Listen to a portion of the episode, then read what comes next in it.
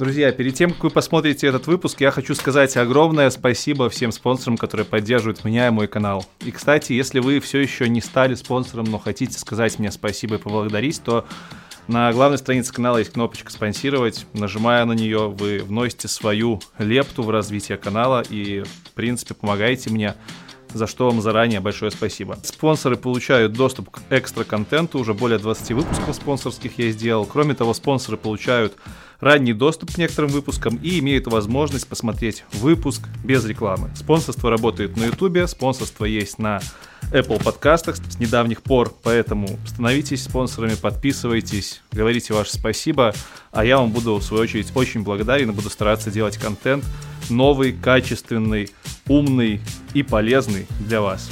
Все, поехали смотреть выпуск. Другие люди видят хаскилистов как зазнаек. Ты хорошо учился в школе? Нет. Вообще какие-то яркие воспоминания об универе остались или нет? Боль, страдания. Блин, два с половиной косаря тебе предлагали на медла в то время, офигеть. Я страдал синдромом самозванца. Тогда я понял, что ФП это какая-то херня. Я хаскилист, что равносильно Бог. Ваш мир во тьме невежества залег. Молите о схождении огня. Меня. Айтишечка надо.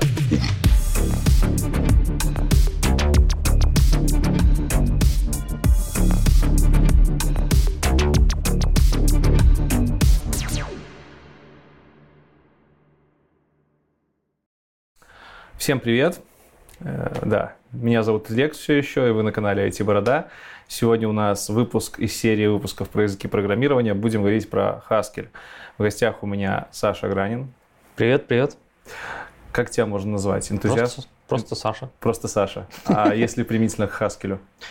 Э, ну, можно сказать, что я энтузиаст, можно сказать, что я адепт Haskell, можно сказать, что я любитель Haskell, человек-мем. Человек-мем? Почему?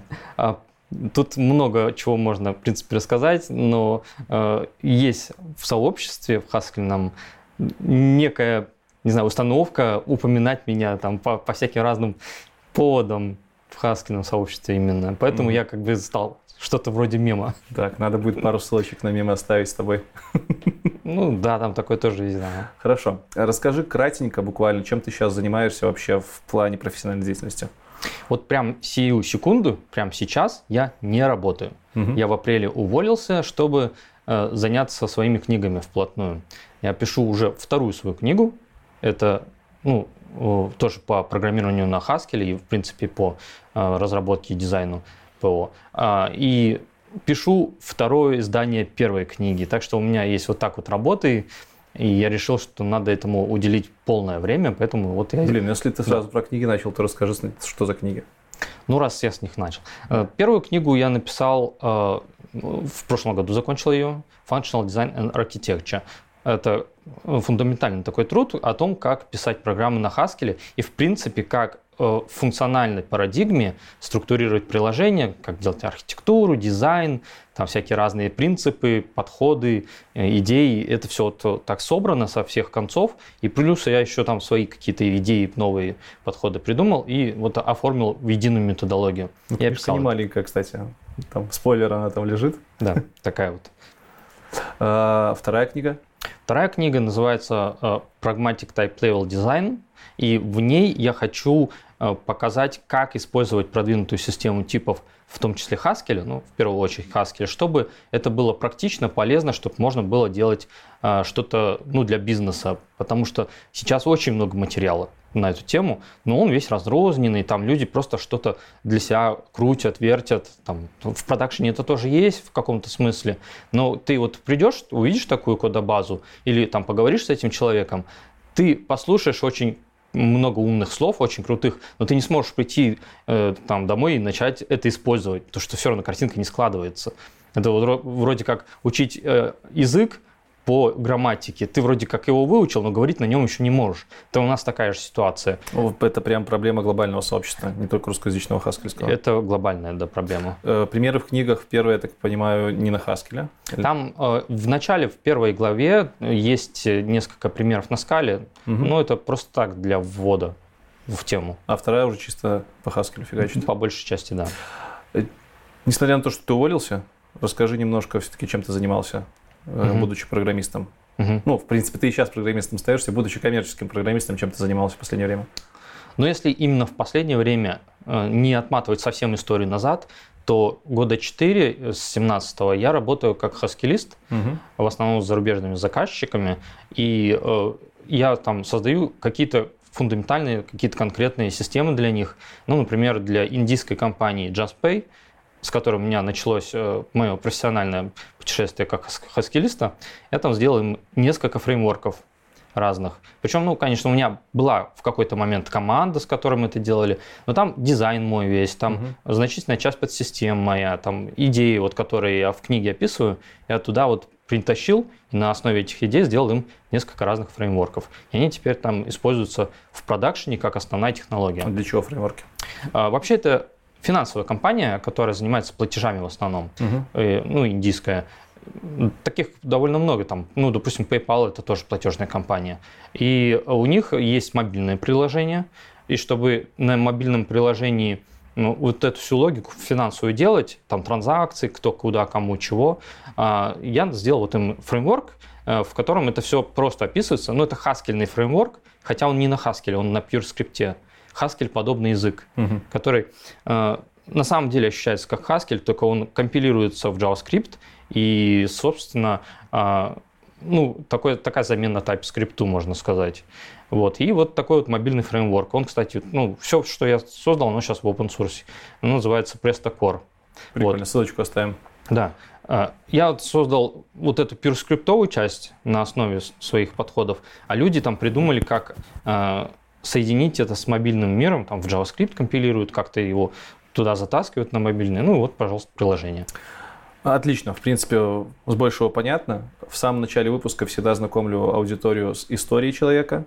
Поэтому давай с самого начала, вот, где ты родился, где ты жил, где рос, где учился и как вкатился в программирование в итоге. Угу. И когда это было? Да.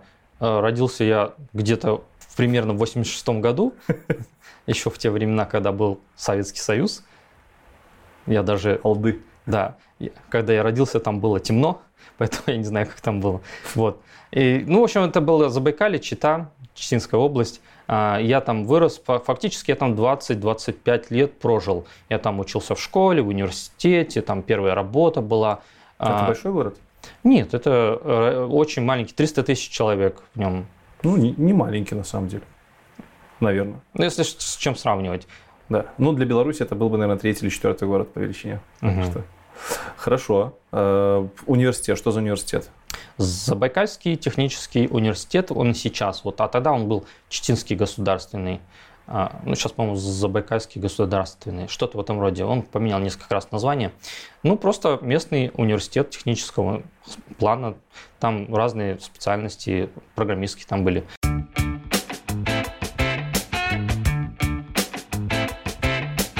За последние два года удаленка прочно вошла в нашу жизнь. Если еще в 2018 году компании со скрипом разрешали работать несколько дней в неделю из дома, то сегодня отсутствие удаленной работы в джоб-офере считается грубостью и мувитоном.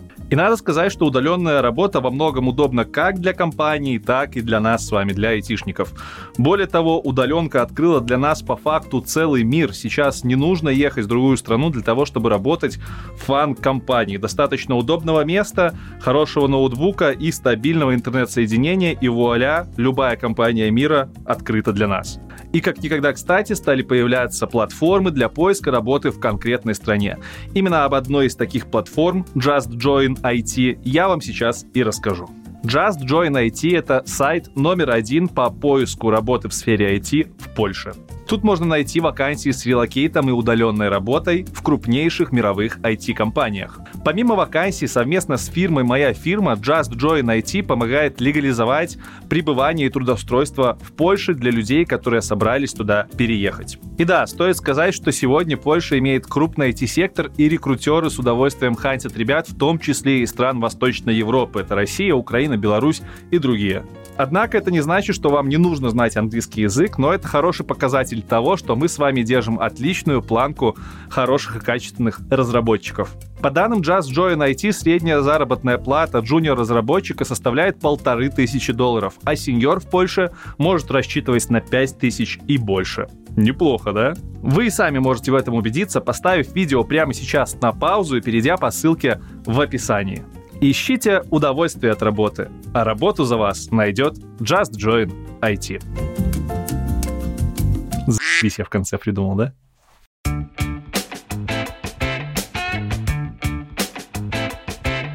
Ты хорошо учился в школе? Нет.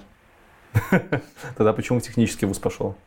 Ну, Вообще, что... ну, типа, нет, что значит нет? Как ты учился в школе? Четверки, пятерки. В максимум. Максимум у меня было там, не знаю, пять, может, пятерок, все остальное четверки.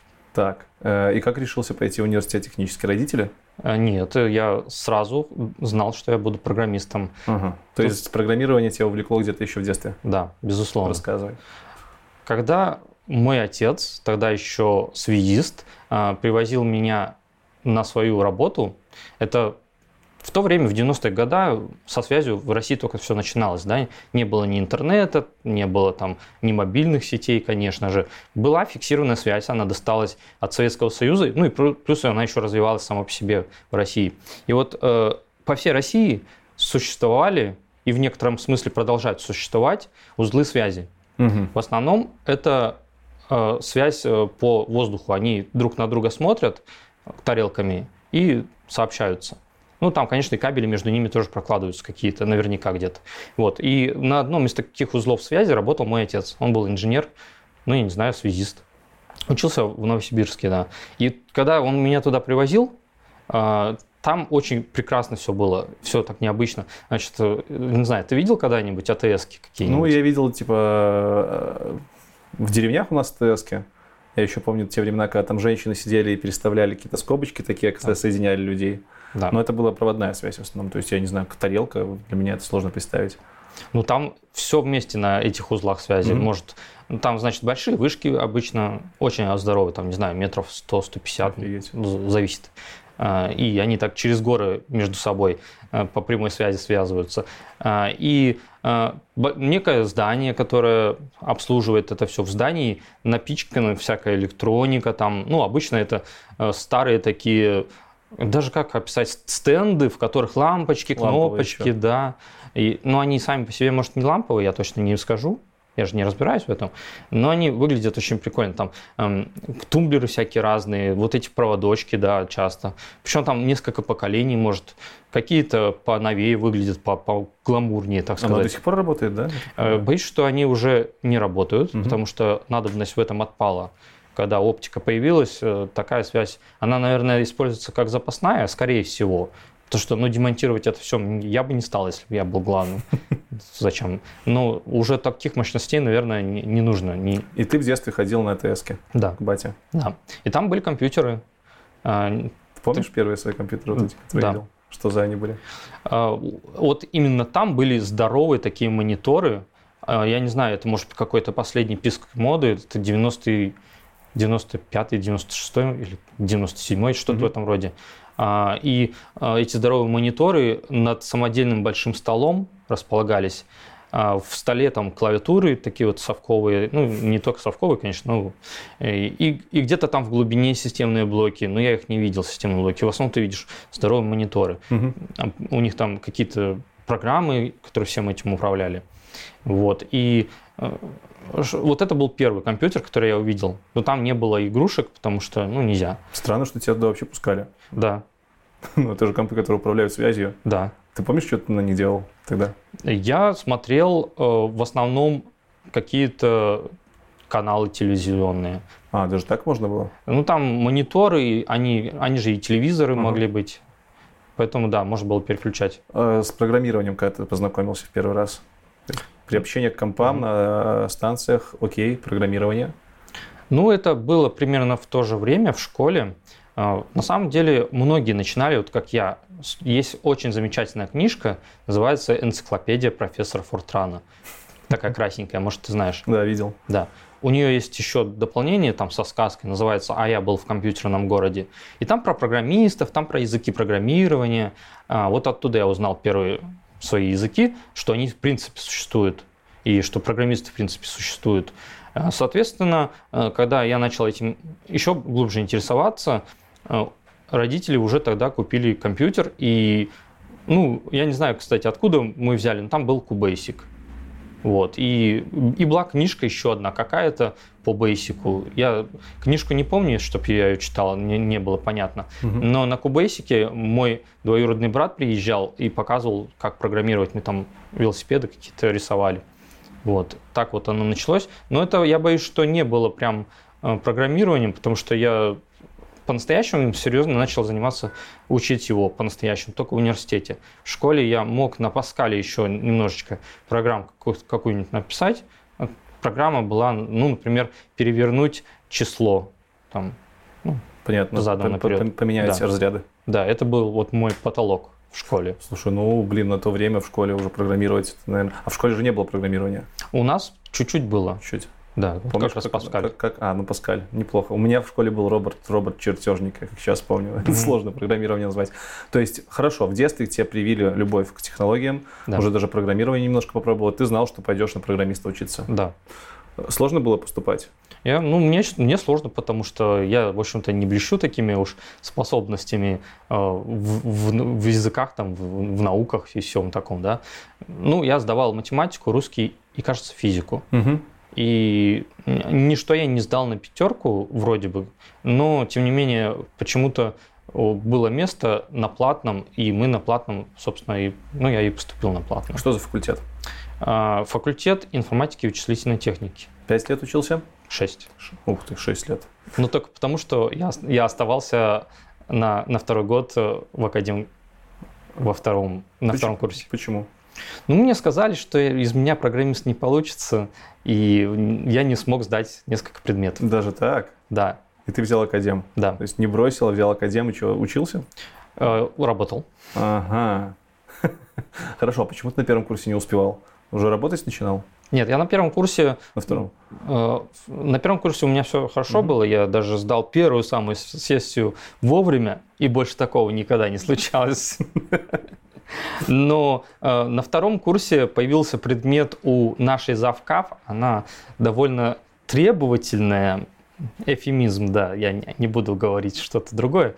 И вот ей я не смог сдать там пару, пару предметов, да. Mm-hmm. И в итоге она сказала, что ну, не, мне здесь нечего делать.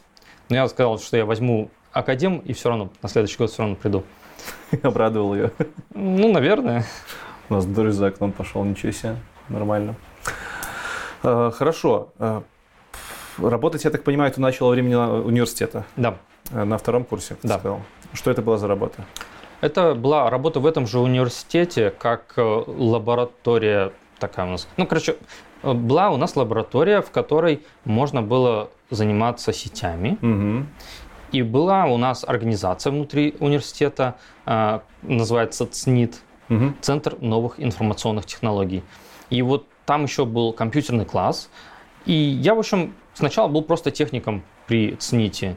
Там помогал то, все делать, третье, пятое, десятое, эникейщик, короче. Угу. Вот. Но потом я, правда, э, стал там программистом, хотя особо софт мы не писали. Но, тем не менее, вот это была моя первая работа по, по факту. И ты продолжал уже работать, продолжая учиться? Да. Э, заканчивая университет, Понадобились ли тебе знания из университета на работе?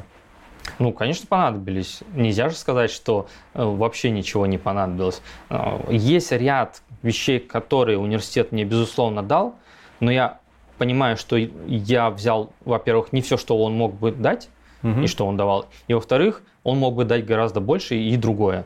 Но, в принципе, ну, та же булевая алгебра, она в университете появилась, да, меня учили. И она, конечно, нужна. Но математика в каком-то смысле она нужна, но не в таком объеме, конечно. Ну, а вообще какие-то яркие воспоминания об универе остались или нет? Боль, страдания. Хорошо. Тогда давай по работам пройдемся. Вот начиная с того никейщика, э, кем ты дальше и где работать? Поработать поуспел с чем? Ну, если не считать, что я и поучить успел в университете, был там преподавателем. Еще обучаясь? Или уже, уже после. Отучившись? Уже так. после. По-моему, полтора года я там. На зло своим преподам. Да. А на другой кафедре. А, ну нормально. Да, на кафедре моей бывшей супруги.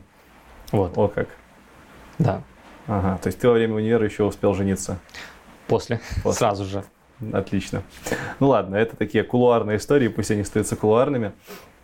Э, значит, после университета ты уже где-то работал программистом? Да, значит, э, я поступил на работу в компанию Log Telecom, она называется. Угу. Маленькая компания, занимающаяся телефонами э, фиксированной связи. Ну, и еще немножко интернетом. Это все еще в щите? Все, все в щите. И там мы делали биллинг с напарником, э, обслуживали сети. Я там даже некоторое время поработал связистом, потому что меня отправляли на учебу в Екатеринбург на месяц аж. Угу. Э, изучать сети нового поколения, они их называют. Э, на самом деле это просто линуксовые сети или юниксовые сети, угу. на, на основе которых построена IP-телефония, там обычная телефония, там, ну, фиксированная связь, да, интернет там тоже, тоже. То есть это такие цифровые сервисы, которые предоставляют все те же самые услуги. Вот. Поэтому я еще немножко и связистом побыл в этом Локтелекоме. Ты говоришь, что вы там уже разрабатывали какие-то системы? У нас был биллинг. Сначала до нас его кто-то писал. А, это был Borland C++. А, да, и мы, во-первых, дорабатывали эту систему, а во-вторых, сами писали. Мы, кстати, тоже на C++ писали, но только на Qt C++. Угу. Мы подумали, что это гораздо более актуально. И, Тогда это, да. наверное, только начало Qt было? Ну, четвертая, нет, третья, третья, по-моему, версия была. Пик, пик, бум возможно. Да. Так, окей. Дальше что? Ну, три года я там работал и... И параллельно в университете преподавал? Да. Что ты преподавал в университете? Операционные системы, отдельный предмет. Операционные системы Unix тоже был.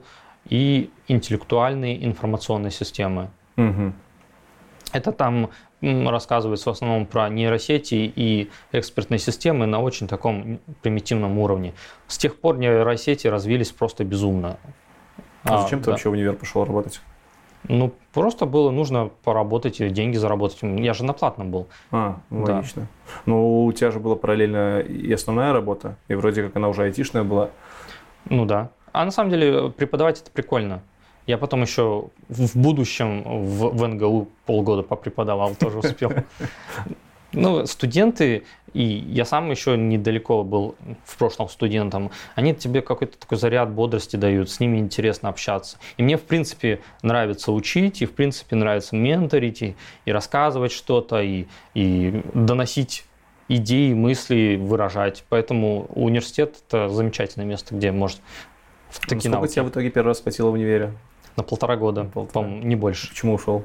Ну, во-первых, потому что поднадоело, там низкая зарплата все-таки. Во-вторых, э, пришел момент, когда я релацировался из Читы в Новосибирск. Далеко. Далеко, и, и на самом деле хорошо, что релацировался в Чите программистам быть особо незачем, там некуда развиваться. Там, угу. там ни тусовки, ни компаний, ни, ни проектов, ничего нету. Почему ты решил в Новосиб релацироваться? Ну, можно было релацироваться вообще там далеко, можно было в Москву, в Питер, а ты в Новосиб. Почему? Угу. Ну, я когда в Локтелекоме работал три года, примерно на последнем году там, или последние полгода у меня там конфликт с ними возник, потому что я начал проходить собеседование, удаленно. мне там офер выкатывали какой-нибудь. Mm-hmm. Ну, мне один раз выкатили офер. Э, это был 11 год на, на 70 тысяч рублей. Это на то время 2,5 тысячи долларов. Это да? очень круто. Да. А у меня в Локтелекоме была зарплата 17 тысяч. Вот. И еще они, они меня отправляли в Екатеринбург учиться э, в конце 2010 года на месяц. И я подписывал бумажку, что я должен отработать тут то ли два, то ли три года, угу. что-то в этом роде. А если не отработаю, я должен им заплатить. Понятно. А тут я смотрю, и, и хорошая зарплата приходит, и работа программистом, и, и вообще здесь в Локтелекоме ты не развиваешься, ну какая-то непонятная контора. Ну как уйти? Потом у меня с ними конфликт возник. И, и все удачно для меня разрешилось. Я, в общем, объявил такую итальянскую забастовку, что-то в этом роде. Вот, э, потому что обязанностей много, а платят мало. Мгм. В итоге я два месяца после Локтелекома не работал, мы расстались по, по обоюдке. И мне пришли, ну, я проходил собеседование, э, мне пришло предложение пройтись, э, по- пособеседоваться в Касперского в лабораторию А на кого ты собеседовался? на middle разработчики C++. Так, блин, два с половиной косаря тебе предлагали на медла в то время, офигеть. Ну, мне кажется, это было замечательно, но, по-моему, люди больше получали. Да? Да, Ух ты. Хорошо. Касперский, да. рассказывай. Я сначала сказал рекрутерше, что я, наверное, не очень-то подхожу. У меня там всего лишь три года опыта в C++. Ты офигел от того, что Касперский к тебе пришел? Ну, пришла рекрутерша Мгм. через него, но я, конечно, я страдал синдромом самозванца. Очень долгое время. Поэтому, конечно, я офигел. Но она сказала, ну, что бы не попробовать. Ну, я говорю, ну ладно, давайте попробуем. Сделал тестовое задание, там парочку онлайн-интервью прошел, и внезапно мне сделали офер на 90 тысяч. 3 тысячи долларов. На третьем году работы. Ну, Так, так тебя это удивляет, а сейчас ты знаешь, какая картина сейчас? Если хочешь, мы об этом поговорим. Да, меня это, блин, удивляет. Ну, ладно, окей, такой сейчас будет в топик типа для Минска, я так считал, может, меня закидают, но вроде как есть статистики. Средняя зарплата медла – это 2,5 косаря долларов. Средняя зарплата сеньора – это 3,5-4. Ну, это уже совсем не актуальные данные. Особенно для российского рынка в последние полгода. То есть это даже не Москва, не Питер для глобального. А какие актуальные? А От 5 Это за за сеньора. сеньора. Ну, там на- надо смотреть по разным Пацаны, языкам. Может, мы зря в Европу релацируемся-то, а? Но я тут, тут добавлю, что э, я очень сильно мониторю рынок и всякие разные источники ну, просматриваю и, и общаюсь с людьми, просто потому что мне очень интересна тема зарплат в IT и, в принципе, рынка в IT. И если тебя интересует, мы можем об этом поговорить. Э, Я спрошу коротко. Твои Да. последние зарплаты на последних работах соответствовали этой статистике? Вот именно хаскилистам уже Да. Они были выше гораздо. Отлично. Продолжаем. Касперский. Три косаря предложили тебе. Ты уезжаешь, я так понимаю, в Новосиб. Да, В Новосибе я знаю большой кластер айтишных компаний. очень большой. Я знаю, там Intel есть точно, стопудово. IBM, по-моему, был. Intel ушел оттуда, ушел. да, закрыли офис. Ух, блин. Ну ладно. Там, значит, есть Parallels, Касперский, Мгм. 2GIS, Яндекс, куча других компаний, HDSoft, например. И я, наверное, еще не назвал. а, SKB Contour там был. Мгм. И некоторые прямо там родились. Например, 2GIS, да, очень известная компания в России сейчас. Да, она везде известна. Да. Карты делают. Да, и поэтому айтишная тусовка в Новосибирске, ну, я думаю, не уступает питерской. Ну, по крайней мере, есть три города, в которых она очень сильна. Вот Москва, Питер и вот Новосибирск.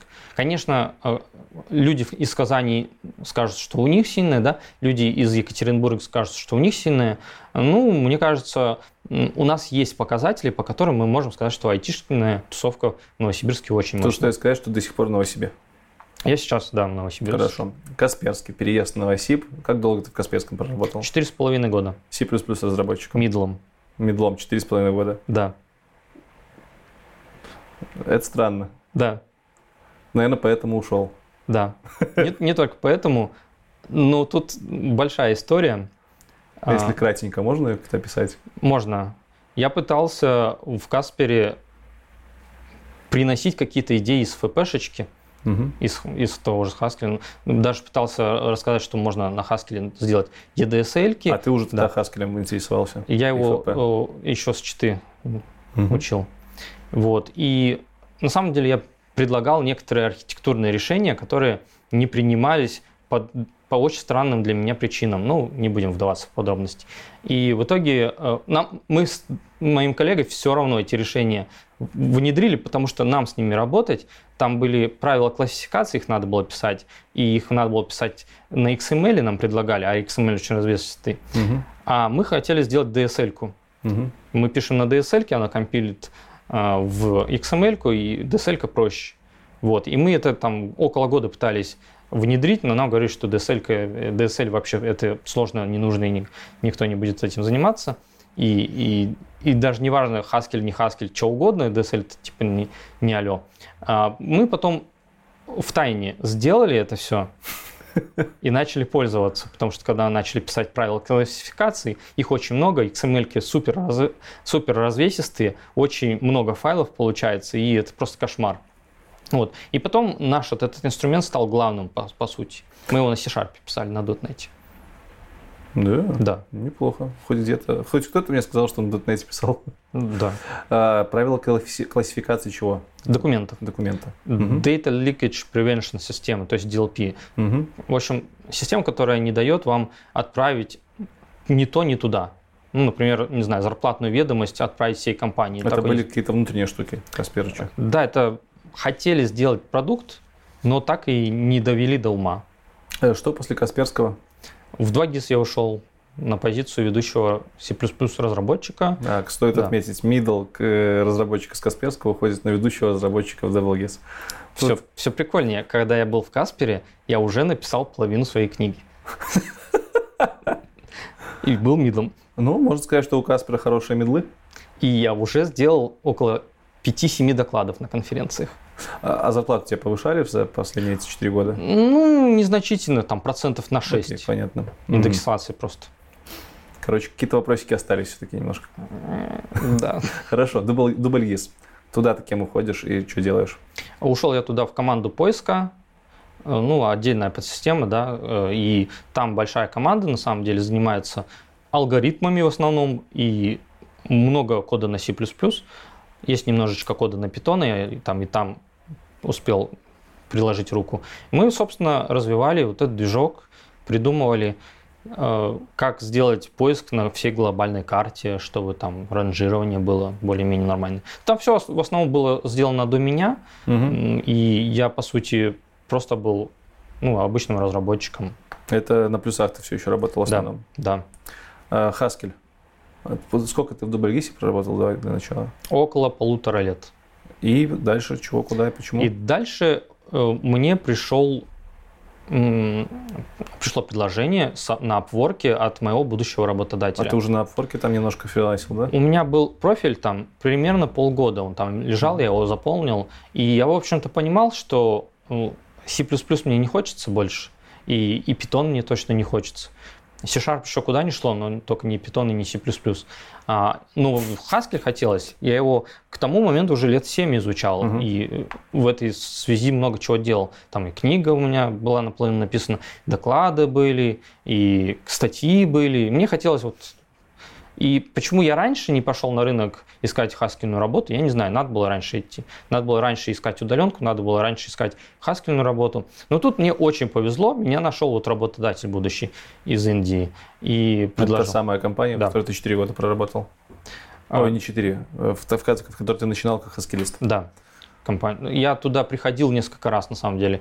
Приходил э, в семнадцатом году на полгода, сделал им две технологии. А Потом в восемнадцатом году э, сделал еще одну технологию вместе с командой.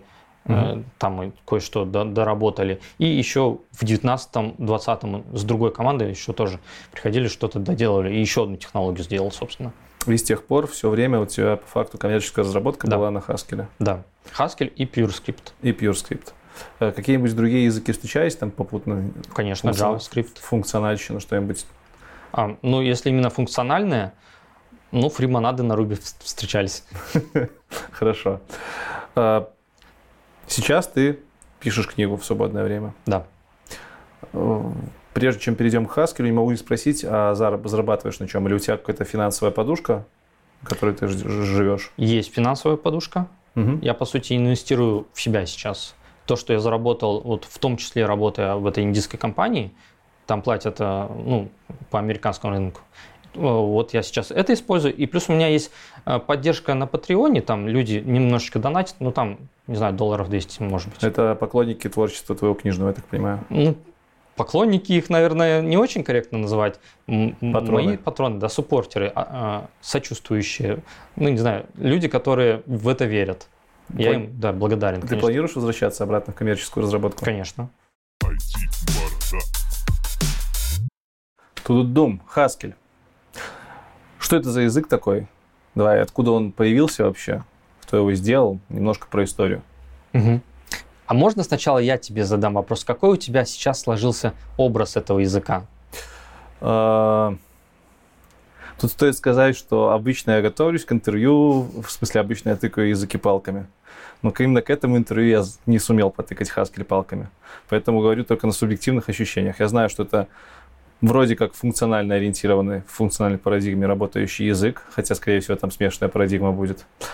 И почему-то мне казалось всегда, что эта штука похожа на Erlang в своем исполнении, то есть и используется в основном для транзакционных моделей. Вот у меня такое представление было. Uh-huh, как uh-huh. у человека, который никогда не работал с FP, uh-huh. и вот просто краем уха слышал. Uh-huh. Мне забавно, что ты не сказал, что это академический язык. Все, все воспринимают Haskell как академический язык. Может быть, потому что функциональные часто воспринимают академические. Да. Потому что ваши там монады, вот эти вот, все вот это вот, да. которое редко вообще никогда не встречается в мире ООП-шных разработчиков и нефункциональных. Да. Ну, давай сразу вот э, установим следующее, что Haskell сегодня очень сильно отличается от Haskell даже и 5 лет назад. Угу. И сегодня это не только академический язык, это язык промышленной разработки, использующийся во, во многих компаниях, в основном там финансовые компании, какие-то банки. Из этого я делаю два вывода, что угу. Haskell уже больше, чем 5 лет, и в то, да. что он когда-то все-таки был академическим исключительно. Э, да, в основном он был академическим, его пытались сделать э, более-менее популярным, но не получалось до некоторого момента. Но он вообще в 90-м году появился. Относительно да. новый. Да, ему 30 лет в этом году исполнилось. Скоро, ну, возраст, скоро возраст Христа. Да. да, действительно. И появился он из желания сделать ну, такой открытый язык, э, функциональный в, в стиле ML, который бы помог людям изучать ленивость в языках программирования. В стиле ML? Есть семейство языков всякие разные, с разными синтаксисами. Есть C-подобные языки, есть Lisp-подобные языки, есть ML-подобные языки. Угу. И вот у ML-подобных языков, там Elm, F-Sharp, OCaml, Haskell, у них довольно чистенький такой синтаксис, не, наверное, не настолько чистый, как у Lisp, где там скобочки и функции, да, но достаточно чистый по сравнению с C-подобными языками. И вот Haskell э, из этого семейства. Угу. И ему предшествовал язык, такой язык Миранда. Я про нее вообще ничего не знаю. Знаю, что она была, что она повлияла на создателей. И, возможно, какие-то из тех, кто разрабатывал Миранду, разрабатывали и Haskell. Там, э, если посмотреть историю, то там человек 10, наверное, стояли у, у основ Haskell. И, ну, если назвать нескольких, то э, Пол Худак, Хьюгис или Хагис, я не, не знаю, как, как его правильно читать, Саймон Пейтон Джонс, еще несколько чуваков. И они вот э, решили, что им нужен такой язык. И вот в 90-м появилась ну, первая редакция, что ли. И с тех пор он начал немножечко развиваться в разные стороны прям. И как-то так получилось, что он захватил а, нишу модельного функционального языка. Ну, то есть, если говорят функционально, чаще вспоминают, что есть Haskell. И не важно, что его там не знают, но он как-то крутится у людей в умах, угу. как, как один из главных функциональных языков, если не главный. Ну, скала сейчас не, не согласится с этим, но тем не менее. Ну, скала не до конца функциональная, можно сказать. Ну, у нее есть периоды, э, в которых она более функциональная, ну, угу. периоды там части. И сейчас она еще больше становится функциональной с третьей версии. Вот. Хорошо, 30 лет языку. Ты да. говоришь, что первая версия очень отличается от того, что есть сейчас. Да. Можешь рассказать про ключевые точки развития языка? Что, что mm-hmm. изменялось, что привносилось в него? И, в принципе, отсюда можно сразу рассказать, как он мне там работает. Да. Под капотом виртуальная машина, там еще что-то. Вообще у него есть две главных редакций на сегодняшний момент. Редакция 98 года, стандарт, собственно, и редакция 2010 года, тоже стандарт. И есть некоторые дополнения, они могут быть оформлены, э, ну, как paper или как какие-то просто, не знаю, сообщения в комментариях. Короче, как-то оформлены, но не стандарт. Была тема сделать стандарт в 2020 году, ну, к сожалению, у людей не сложилось, они не смогли это затянуть. Mm-hmm. Ну, кстати, вот Брагилевский входил в комитет по стандартизации. Брагилевский? Там Виталий Брагилевский, да, один из хаскилистов известных. Э, по сути, он не только входит в, стандар... в комитет по стандартизации, но и в рулевой комитет главного компилятора. Неплохо. Да. И, ну, и, и мало того, что он вот такой вот человек, он еще и книгу по Haskell написал и выпустил вот недавно, она завершилась вся эта эпопея. Вот. Ну, э, у Haskell действительно были периоды, когда он не был предназначен ни для чего, кроме исследований. Ну, например, там не было ввода-вывода изначально. Там, если мне не изменяет память, и из тех источников, которые я видел, а, там функция mine, ну, как во всех языках, она принимала строку и отдавала строку. Угу а ни, ни, никак взаимодействовать с файлами не умела, насколько я, насколько я знаю. Это были темные времена, я даже еще тогда программирования не знал. Вот. Потом э, у кого-то пришла э, в голову идея, что можно попробовать прикрутить императивный стиль, и как бы его прикрутить, и тут подвернулась тема монад. И они такие попримеряли, попримеряли, и оказалось, что оно как-то подходит. Угу. Может быть, оно не вписывается в изначальную концепцию, да, потому что императивщина внутри функционального языка, но потом э, оно настолько туда органично вписалось, что сейчас Haskell без монад уже никто не может представить. Можешь простым языком быстренько объяснить, что такое монада для людей, которые никогда не сталкивались? Я сначала скажу, что вопрос, что такое монады, это скорее математический вопрос не нужно понимать, что такое монады, чтобы их использовать. Угу. Точно так же, ну, как не нужно понимать, что такое процессор, как он работает, чтобы, там, не знаю, как-то с ним взаимодействовать, да, через, через софт высокого уровня. Ну вот э, сейчас в Haskell есть несколько монад, которые можно использовать для определенных целей. Ну, например, ввод-вывод. По сути, это такой блок императивного кода. Он так пишется, как в обычных императивных языках, но он немножечко по-другому рассахаривается, это mm-hmm. синтаксический сахар, и он на самом деле не шаги один за другим, да, а цепочка выражений. И вот э, монада да, занимается тем, что эти выражения связывают между что собой. похоже на expression 3. Expression 3, оно по есть. сути, оно есть, да. Угу. И вот такой expression 3 есть для ввода-вывода, IO монада.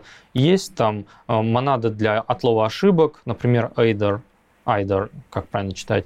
Вот. Э, она тоже может в таком же императивном стиле записаться. Слушай, а лямбда выражение, это, это не, про, как-то не правнуки монады случайно в, в высокоуровневых языках? Это довольно глубокий вопрос, потому что все, что в Haskell есть, можно выразить с помощью лямбд. Да? И в итоге, на, на самом деле, все, что функциональных языках есть, можно выразить на каком-нибудь лямбда-исчислении. Но это именно математическая угу. сторона вопроса, компьютер-сайенс, да, и люди действительно занимаются тем, что изучают, как вот э, числа представить с помощью лямбд, как там э, типы данных как-то представить, как функции друг к другу применять. Но это отдельная сторона, а у Haskell есть еще и практическая сторона. И вот э, не, давно была проблема, как учить Haskell, с, с каких э, основ начинать? С вот этих математических или, или сразу с каких-нибудь практических? И здесь, конечно, у людей мнения расходятся на самом деле. И вот э, мне кажется, что лямбда исчислений учить не нужно, чтобы писать на Haskell. И вот точно так же не нужно знать, что такое монада, чтобы ее использовать. Ну, посмотрел, как по шаблону люди делают. Угу. Там, не знаю, въехал через там, неделька, две, три, четыре, ну ладно, месяц-два, если, если так. И все продолжаешь. Вот. Так, хорошо. То есть в языке появляются монады. Да. Императивный стиль. Да. И это, можно сказать, новая точка отсчета в языке. Да, безусловно. Потому что на нем становится что? Удобно писать какие-то... Становится, по крайней мере, возможно писать, писать взаимодействие с внешним миром. Так. В более-менее привычном стиле. Ну, понятное дело, что там не только э, монады вот эти появились, там есть некий набор концепций в Haskell, которые тоже идут из, из математики, из теории категорий в частности, а, например, функторы, аппликативы, там какие-нибудь моноиды, какие-нибудь там всякая вот эта вот лабуда. И монады, они тоже на основе вот этого всего сделаны. Если интересно, как это все работает, что там под капотом, можно загру... там, забуриться в исходники, покопаться, посмотреть, и можно теорию почитать, да, там есть пейперов целая куча. Haskell развивается как язык, написали пейпер, и только потом делаем собственно, фичу. Пейпер это дока или это что-то типа... Академическая дока, да. Академическая дока. Которая публикуется в каком-нибудь журнале, например. Угу, понятно. Вот он в основном так развивается. А, но вот если хочется именно эту сторону, этого очень много в Haskell. Можно, в принципе, изучать. Ну, я больше отношусь к другому лагерю, который Haskell рассматривает исключительно как э, практический инструмент. И я вот не знаю лямбда исчислений, я не знаю теории категорий. Ну, собственно, и не хочу знать. Ну, я... не знаешь, наверное, не помнишь, в универе все-таки нет, проходили? Нет, не было. Окей. Лямбда исчисления было. У нас был курс функционального и логического программирования, там был Lisp и, и пролог. Тогда я понял, что ФП это какая-то херня. А, ну, я потом только в Haskell пришел после универа и понял, что это, не, это замечательно. Хорошо. А, это было, я так понимаю, введение монад и других конструкций, да. позволяющих работать. Это было далеко не 5 лет назад. В то время, как ты говорил, что Haskell 5 лет назад, это не Haskell сегодня. Да. Все, давай дальше. Как язык менялся? А, ну вот были вот эти два стандарта, да, 98-2010 года. Там много фич приходило. Большая часть из них на уровне типов. У Haskell очень богатая система типов статических. Ну, это компилируемый язык, да, у него статическая система типов. И э, там есть вывод автоматический типов. Его такого вот, наверное, нету в промышленных языках ни в одном. Есть небольшой вывод в, как, в скале, да, но он там постоянно упирается в какие-то ограничения, нужно что-то уточнять. Есть... Ты имеешь в виду да. вывод, то есть автоматическое понятие, что за тип? Да. Ты да. можешь не писать типы вообще угу. в Haskell. Для простых случаев он э, сам тебе компилятор скажет, ну, здесь вот целое, здесь вот какой-нибудь, не float, здесь вот строка из, из пяти символов, например. Вот. И э, вывод типов, конечно, очень сильно помогает, потому что по сравнению с тем же C++, э, ты с типами работаешь, тебе приятно гораздо, более приятно, чем, чем C++, например. И, в принципе, э, когда ты переходишь с других языков на Haskell, есть порог или вот этот вот сдвиг, когда ты понимаешь, ну, начинаешь понимать язык, понимаешь, что там все гораздо более сейфово, более безопасно. Угу. И за счет того, именно консистентной системы типов на вот этом базовом уровне. И за счет базового набора примитивов, которые очень хорошо между собой сочетаются. Ну, мне так э, со стороны с профанскими знаниями показалось бы, что автоматический вывод типов может хорошенько тебе в ногу стрельнуть когда-нибудь. Или там, там, там нету права на ошибку. Ну, типа, условно, если есть какой-то дуализм в определении типа, то тебе что компилятор об этом скажет и скажет. Не скажет. То есть сам да. решение он принимать никогда не будет. Есть случаи, когда он, конечно, принимает решение, и ну, на мой, на мой взгляд, таких проблем это не, не доставляет. Короче, там есть среда интерактивная, GHCI, да, угу. в ней он некоторые решения автоматически принимает, и там бывают казусы, ты выполняешь какое-нибудь выражение, не указывая типы, а оно почему-то не так работает. И ты сидишь, думаешь, что, что не так вообще. А на самом деле, когда ты компилируешь по-настоящему, там э, type-checker немножко по-другому работает, э, и таких вот проблем не возникает. Но сейчас, конечно, хороший тон указывать типы, угу. специфицировать их. Поэтому э, ну, не стоит этим пренебрегать. Особенно, особенно если ты полез в тайп-левельную астронавтику, там, да, там ее много, и там без указания э, типов очень сложно. Я думаю, после этого выпуска появится еще пару мемов. Да, ради бога. Хорошо, развесистая система типов, компилируемый язык. Э, на каких еще принципах он жиждется? Например, там, я не знаю, условно, сборщик мусора у вас есть? Да. Вообще замечательно. Что еще нужно? Ну, сборщик мусора по умолчанию в функциональных языках, потому что... Без ну, нельзя, да, функциональщине? Ну, нет, можно. В C++ функциональщину мы пишем, mm-hmm. даже в нескольких видах. Там есть лямбды, там есть, не знаю, чистое функциональное на шаблонах. И без сборщика мусора можно. В Rust можно в функциональном стиле писать, там нет сборщика мусора, да, там э, другой механизм. Но в функциональных языках, таких как Lisp, там Clojure, там Haskell, не знаю, F-Sharp, PoCaml, там есть сборщик Erlang, а, просто потому что так проще.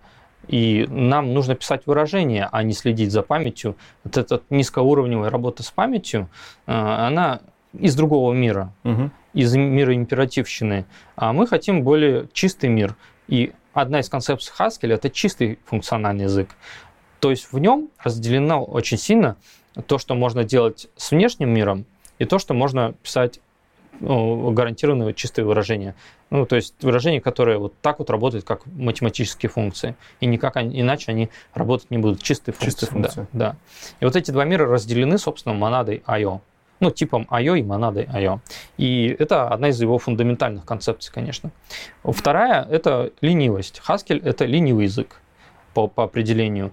Ну, потому что его задумывали как для изучения ленивости. Но что это значит? Что есть выражение, например, математическое, ну, не знаю, факториал 10, И есть еще одно выражение, которое на него ссылается. Там, хочу умножить факториал от 10 на, на допустим, на Фибоначчи от 5. Но пока ты э, вот это умножение, по сути, не начал вычислять факториал на Фибоначчи, ни факториал, ни Фибоначчи тебе не вычисляются. Не вычисляются. То есть вычисление происходит тогда, когда да. идет вызов какой-то да. прям прямой. Да. И на самом деле там очень сложная система, и, конечно, лучше спрашивать у создателей языка, у компиляторщиков хаскиных, как это все работает. Вот там э, ленивые э, ну, thunk или санк, или как их можно еще перевести, они так оборачиваются вокруг э, выражения вокруг них оборачиваются другие ленивые санки, и там вот такое вот дерево ленивости возникает, и когда ты начинаешь что-нибудь запрашивать из него, ну, например, у, ли, у ленивого бесконечного списка, там, дай мне 10 первых элементов. Он тебе вот часть вычислит, все остальное оставит невычисленным в, лени, в ленивом виде. И какая-то сложная довольно система. Я, конечно, не до конца понимаю, как это все сделано. Но она экономит ресурсы?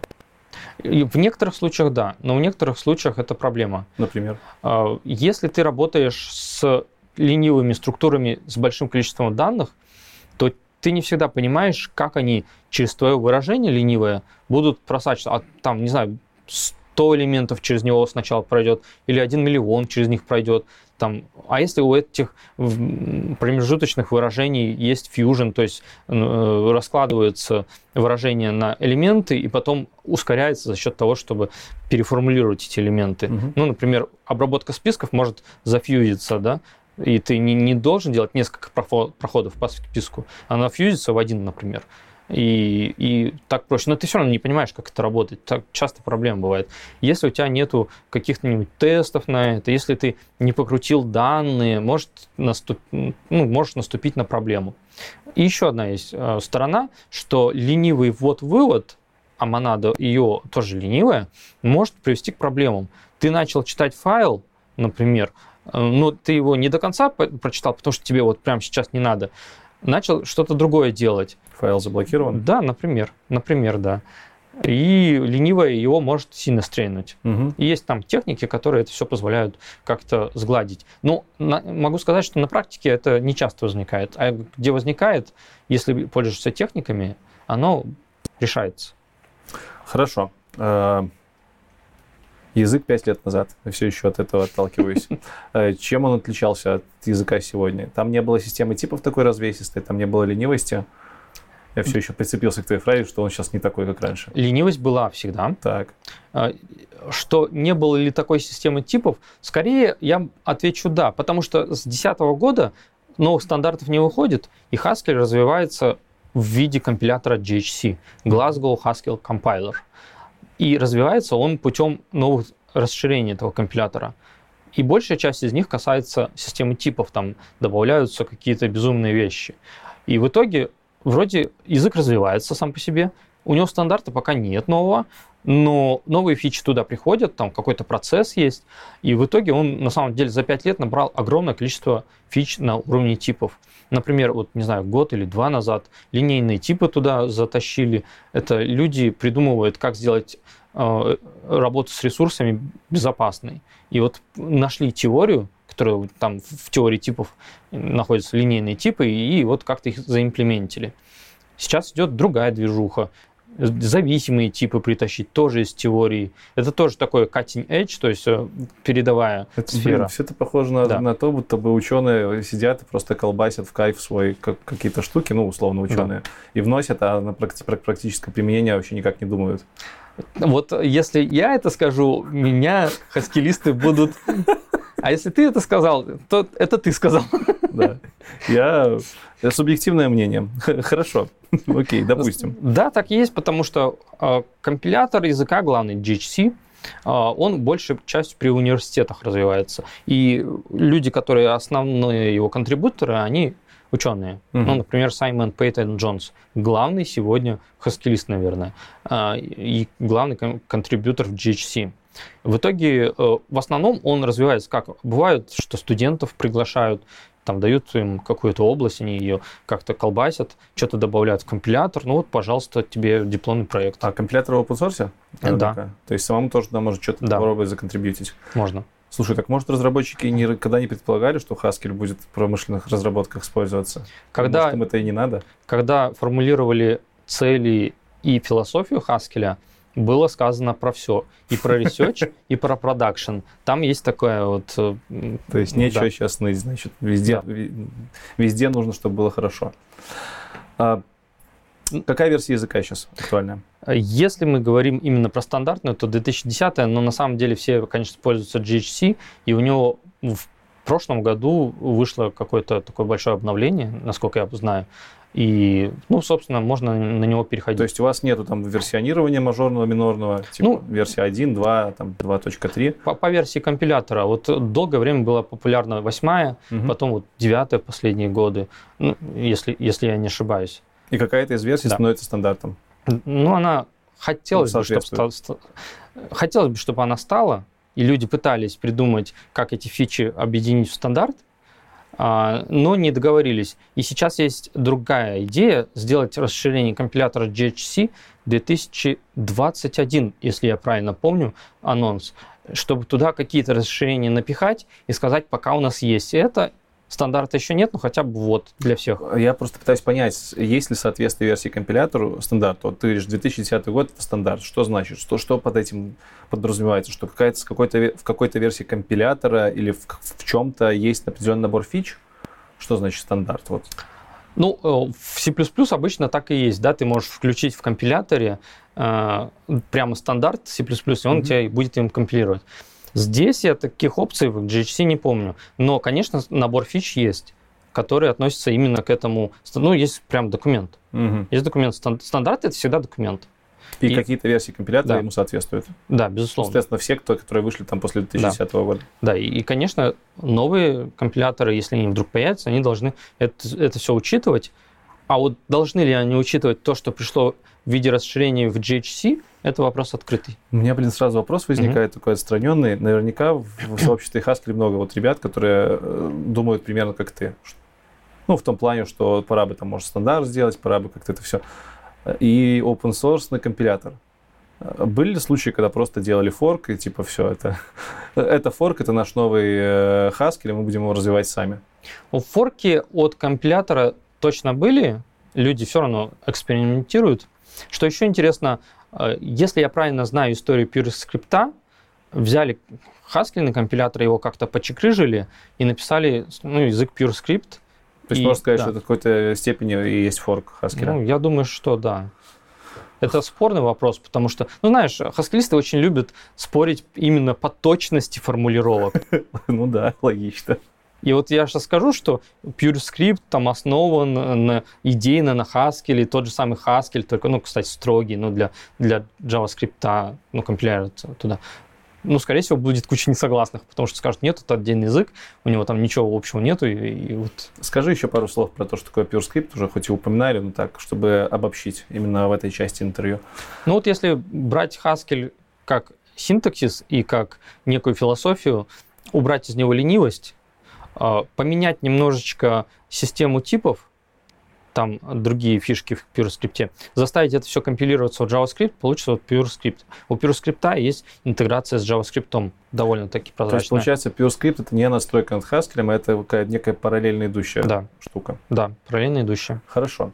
Есть ли у хаскелистов что-то типа стандартной библиотеки? Да, конечно. Так. Мы ее называем Base. Угу. В нее входит куча разных пакетов, э, и в этих пакетах в основном структуры данных, немного там что-то про монады, что-то про э, работу с типами на, на каком-то примитивном уровне. Там не так уж и много всего, она бедная достаточно. Ну, там есть, там, например, текст. Ну, текста, кстати, там нету, а, это отдельный пакет. Есть там строки какие-то примитивные, да. У Haskell есть строки разные. Вот стринг как примитивный тип, ну, там вот, там базовые типы, мэпы всякие разные. А, хотя мэп, возможно, в контейнерс, а контейнерс входит в base. Короче, надо смотреть иерархию, да. Они там переколбашивали и выделяли все в отдельный пакет, но что поставляется именно как э, стандартная библиотека, по-моему, это нигде не специфицируется, это как, как на душу придется. Вот как сейчас есть, так оно и есть. То есть у тебя есть компилятор какой-то версии, он, я так понимаю, диктует актуальный синтаксис языка? Да. И Base, Base, он как-то на компилятор завязан или это... Они связаны. У, у компилятора есть свой бейс, угу. и этот бейс и бейс, который на, наружу поставляется, они как-то связаны, там что-то пере, переиспользуется. Есть ли какая-то центральная организация, конгломерат, который диктует, что вот там сегодня новый релиз компилятора? Кто, кто заведует э, репой компилятора? Ну, есть GHC Steering Committee, угу. вот этот комитет э, по управлению Haskell, в который входят там человек 5, наверное, если я не ошибаюсь. И, и Брагилевский, да. Брагилевский. И, ну, и Саймон Пейтон Джонс, конечно. и, и они э, устанавливают, когда и какие фичи должны прийти в компилятор вот в этом, например, году. И обычно там, не знаю, год релизный цикл или полгода. Но крупных компаний за плечами не стоит, как в Расте, например, там Mozilla или кто их? Это, это правильный вопрос. И если бы Э, отвечать, чем Haskell отличается 5 лет назад от того, что сейчас. В прошлом году запустили Haskell, Haskell Foundation. О, да. Так, как в Rust. Как и в Rust тоже, кстати. И они очень много смотрят на Rust, и этим давно надо было заняться. Угу. Haskell Foundation декларирует такую цель – продвинуть Haskell в индустрию, повысить его популярность, не забывая про research. Соответственно, туда входят на правах э, ну, контрибьюторов, не знаю, донатеров, что ли, несколько разных компаний, но так сказать, чтобы Haskell принадлежит кому-то, нельзя сказать. Одно время Microsoft Research очень сильно помогал, потому что Саймон Пейтон Джонс работал в Microsoft Research, может, сейчас работает, и, и занимался в том числе Haskell. Не только, они там много брали из Haskell, чтобы свои языки притащить, uh-huh. и, и вот это все у них там варилось, там F-Sharp, например. И в итоге э, Haskell не принадлежит как бы никому. Э, у, у Раста там, конечно, была Mozilla, да, ну и у них там какой-то развод случился. А здесь у нас есть несколько крупных компаний известных, например, Twig, Well-Typed, они одни из основных контрибьюторов и материальных, и люди там оттуда в GHC что-то пишут, и в принципе они в экосистему вкладываются. Есть куча энтузиастов и просто хаскилистов, которые сильно развивают э, библиотеки, у нас есть центральный репозиторий с библиотеками, uh-huh. Хакач. Причем у нас на самом деле экосистема довольно-таки развесистая. У нас есть центральный репозиторий с библиотеками Хакач. На, на нем сидит Кабал, э, такой тул, пакетный менеджер и сборщик. И есть еще отдельно э, Stackage от FP Complete. Uh-huh. Это э, снапшотный репозиторий. Он использует Hackage, чтобы брать оттуда пакеты, составлять из них снапшоты, гарантированно работающие, там процесс есть, mm-hmm. тестирования. И со стекаджем работает стек, еще один build tool. И вот стек и кабал самые два популярные build тула на самом деле драматично сосуществующие. Почему? Одно время э, была целая война, можно сказать, ее так назвали, между кабалом и стеком. Ну, она, не как, знаю... Как могут год. воевать пакетные менеджеры? Типа, Политика? Что, рекламу впихивать куда-нибудь? Ну как? Что значит война пакетных менеджеров? Война людей. А, окей. Я думаю, в подробности вдаваться не очень будет этично. Кто захочет, почитает. Да. Что такой период в истории Хаскеля есть, и он не единственный, и оно вот это пять лет назад как раз происходило, очень сильно било по Хаскелю. Ну, Кабал на то время, пять лет назад, не был достаточно удобным тулзом. Э, постоянно что-то разваливалось, да. Ты, ну, плюсовикам нормально, у них там вообще пакетных менеджеров никогда не было. А вот в Haskell он был, и, ну, все равно недостаточно хороший. Там нельзя было сделать изолированное какое-то окружение, туда определенные пакеты накидать. Ну, можно вручную, да, mm-hmm. но все, все отваливалось. Через год ты начинал собирать проект, и он все не собирается, там какой-нибудь кабал хейл возникает. И стек появился как замена, как э, решение этой проблемы, потому что снапшоты, они как бы более гарантированно работают, да. в итоге э, стек стал очень популярным в индустрии. Он, ну, больше там половины индустрии захватил по сравнению с Кабалом. Сейчас, наверное, э, немножко подвыровнялось, потому что Кабал развился mm-hmm. и добавил там сэндбоксы и еще какие-то фичи для более устойчивых сборок. Но стек все равно, мне кажется, по вопросам а, остается впереди по, по юзабельности. И он в каком-то смысле, мне кажется, он проще. Это вот два разных подхода, две разных философии. Кабал, на тебе все ручки, крути как хочешь.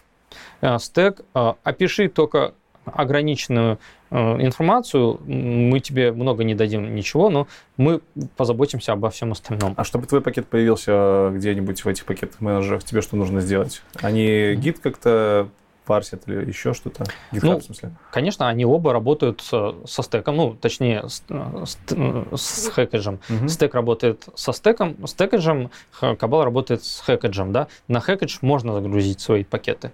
И их там, ну, дофигища, и половина из них еще из древних времен не развивается, угу. и большей частью это какие-то энтузиастские поделки. Но, тем не менее, можно. Гид, безусловно, подключается к стекаджу э, какой-нибудь репозиторий гита, и он оттуда берет и просто использует как, как отдельный пакет.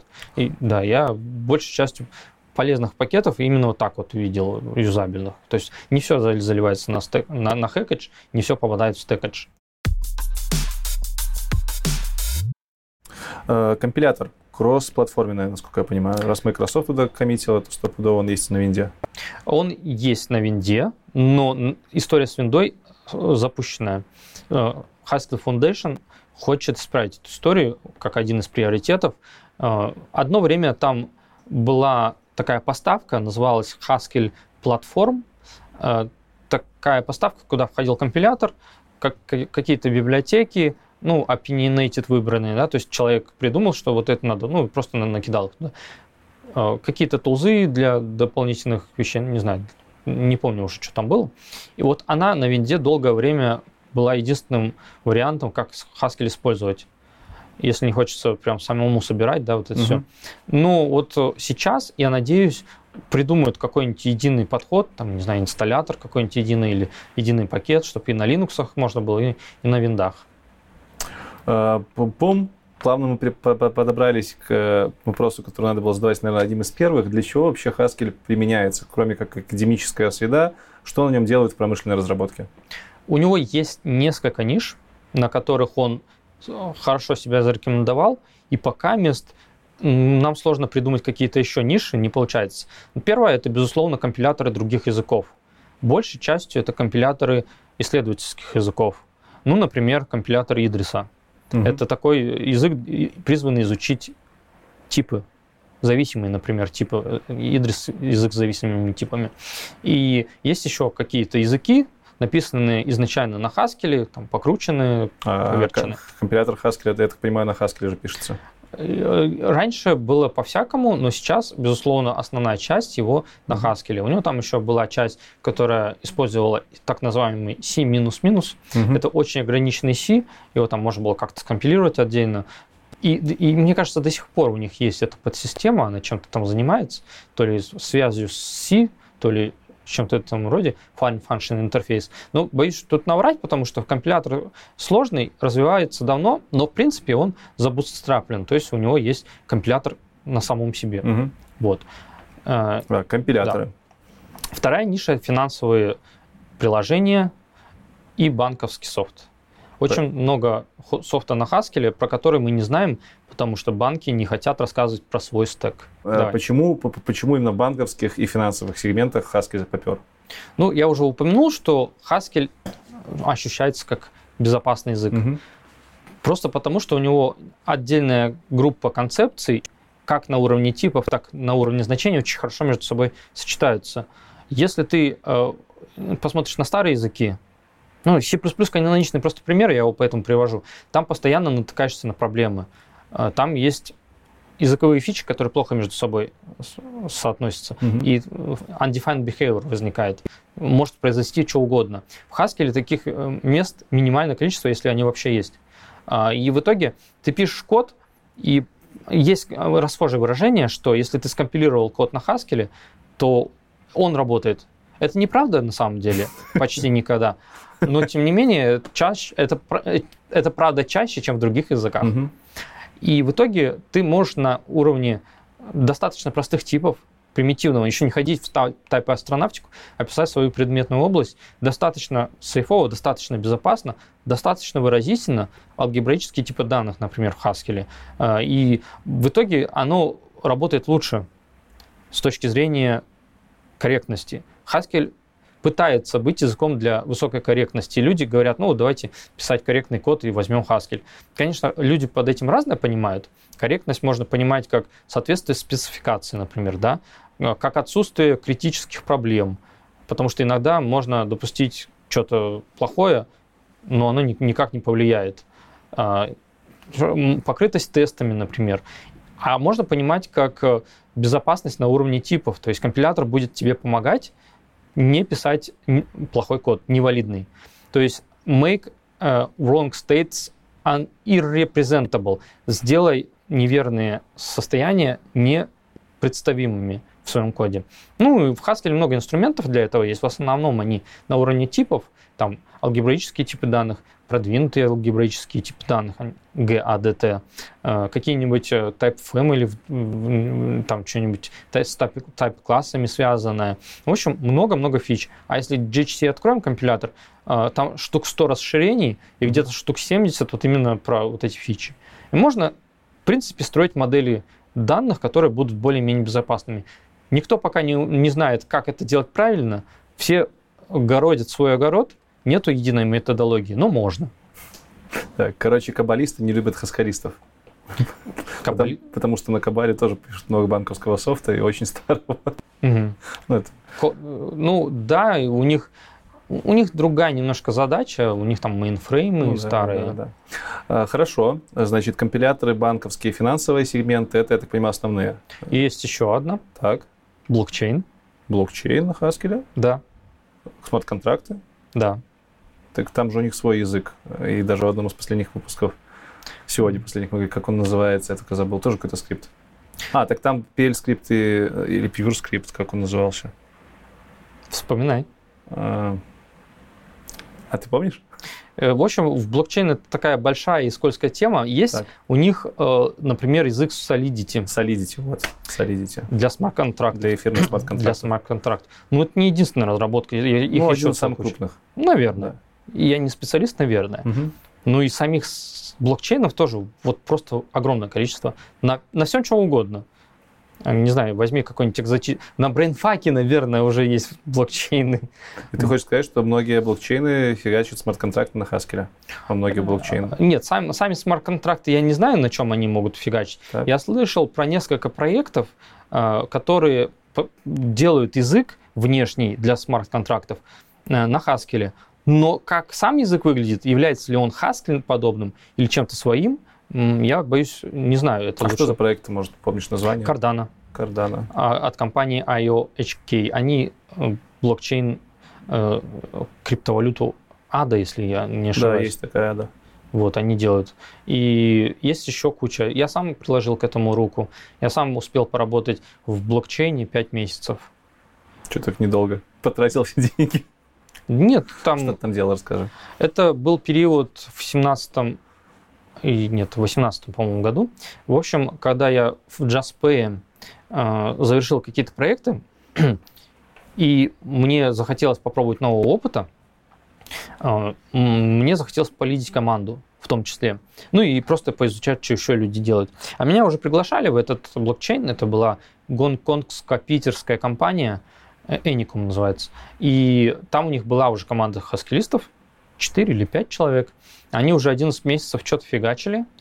А, и через 11 месяцев они пришли ко мне снова, сказали, что, ну, они ко многим приходили, ну, ко мне в том числе, а, сказали, что вот нужно помочь команде.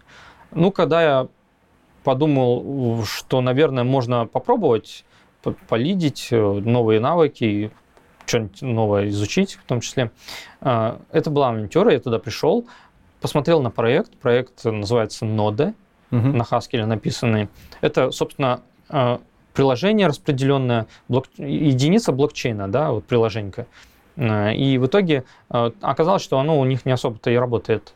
И написано, ну, так, ну, как-то, ну, ну, не написано фактически. Там ни тестов, ничего, и оно крашилось, все дела. Ну, потому что блокчейны в основном это распределенные конкурентные системы. Туда нельзя приходить без знаний, например, конкурентности. Ну, можно, люди приходят, понятно. Но если ты не знаешь это конкурентное программирование многопоточное, ты не будешь знать про, про подводные камни, про как их решать, как делать системы, которые не блочатся, да, которые не, не, не занимаются рес, кражей ресурсов, э, прожиганием ресурсов угу. ни на чем, которые ну, например, не караптят данные. То есть это все очень сложная э, сфера, распределенные еще сложнее. Вот. И мы за пять месяцев с командой переработали их продукт нода. Я, собственно, сделал фреймворк, опять же, взял те же самые идеи, которые в JustPay, те же самые абсолютно из книги, сделал фреймворк конкурентный, и мы на нем написали там свой блокчейн за пять месяцев. Конкурентное программирование, ты говоришь, на Haskell тоже хорошо варит? Лучше всех языков. Что в нем такого хорошего для, для многопоточной, много... Э, какой еще там у нас есть разработки? А, во, во многих языках уже сейчас... Асинхронные, может быть. Асинхронные, да. Во многих языках уже сейчас есть э, легковесные потоки. Они так. же гринтреды. Ага, они же... Эти... Иногда карутинами. Карутины, гурутины. Да. да на самом деле, конечно, все это немножечко разные вещи, как всегда, скорее mm-hmm. всего. Там карутины отличаются от, от, не знаю, от каких-нибудь других карутин. Но вы, вы, все равно в Haskell есть легковесные потоки, которые можно спавнить, ну, просто так. И есть а, ну, обычные треды, которые на, на треды операционной системы мапятся, они тяжелые. Угу. Их можно спавнить, но они много памяти требуют да, для обслуживания, они медленнее. Ну, вот green thread или зеленые потоки в Haskell позволяют делать вот эту всю э, интересную конкурентную машинерию. И более того, там есть подсистема, которую, наверное, запионерили где-то в другом языке, скорее всего, но там сделали реализацию Software Transactional Memory, транзакционная э, софтварная память. Это ну, такая подсистема, как база данных, только на уровне программы, и там есть транзакции. И она гарантирует, что в конкурентной среде ты не сможешь иметь невалидное состояние данных. Постоянно ты вот что-то изменяешь, там транзакции выполняешь, они как-то резолвят конфликты, разные стратегии, но в итоге твоя моделька, она всегда валидная. Угу. Есть очень много сфер применения STM, и, к сожалению, пока она не настолько популярна, как она могла бы быть. Ну, в, в например, она тоже есть. Erlang тебе доводилось тыкать? Да, но только в качестве лабораторного такого как, проекта. Как ты думаешь, где лучше конкурентная разработка реализована? Потому что Erlang э, часто хвалит именно за конкурентность. У нас вот выпуск да. там был, много чего мы говорили про... Да. Ну, там модель акторов. Да, акторная модель. По сути, там каждая нода — это отдельный такой житель, который общается с другими. Это отдельная конкурентная модель, ее, безусловно, можно на Haskell реализовать. Собственно, наш проект ноды, ну, там, вот этот блокчейн, он тоже такой же модель похожую делал. Ну, я не сказал, что, что она прям лучше или хуже, mm-hmm. вот эта ирландская модель. В скале есть тоже акторы. Они разные, они немножечко про разные, да. В Ирландии, насколько я знаю, люди очень довольны потому что ну, и эликсир тоже сделан на этой платформе, правильно? Э, ну, а мы в Haskell очень довольны именно э, такой софтварной транзакционной памятью.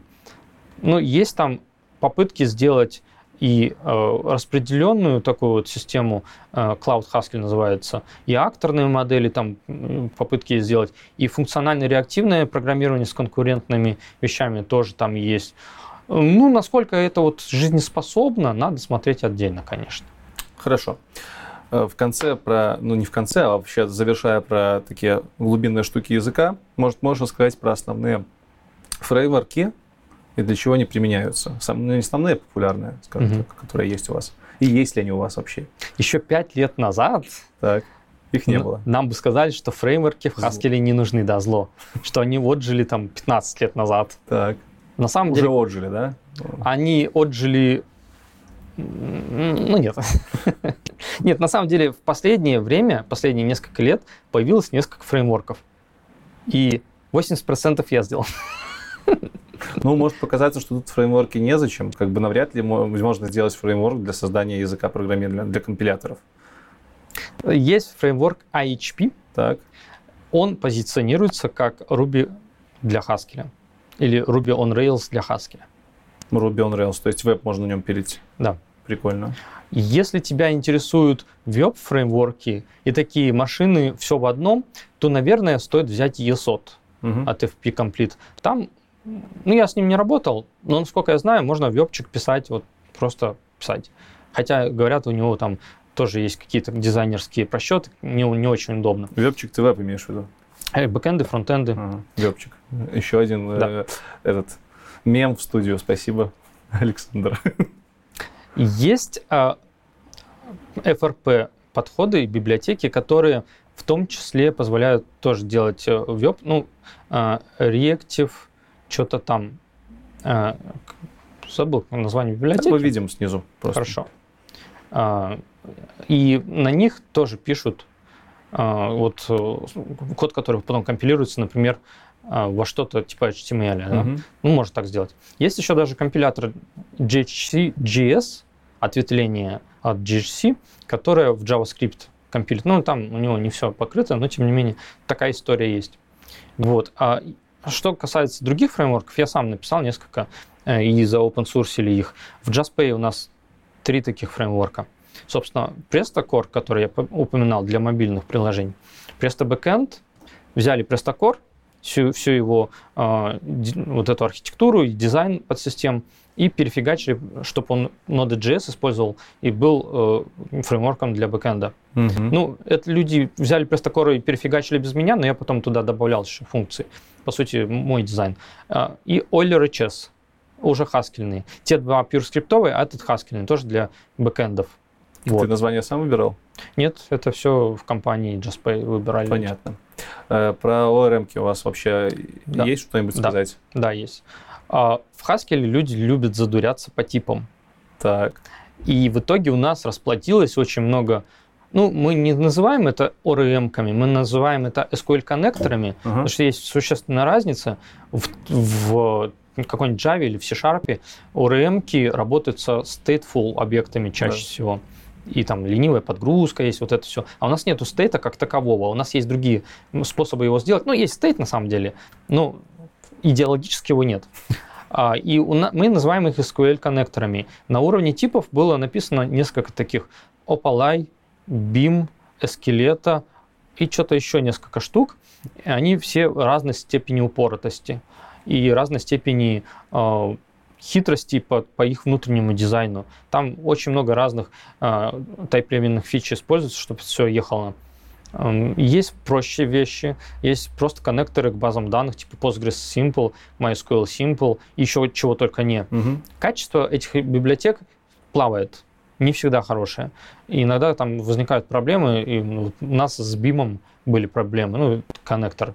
А мы в итоге кое-что переписали сами, ну, что open source.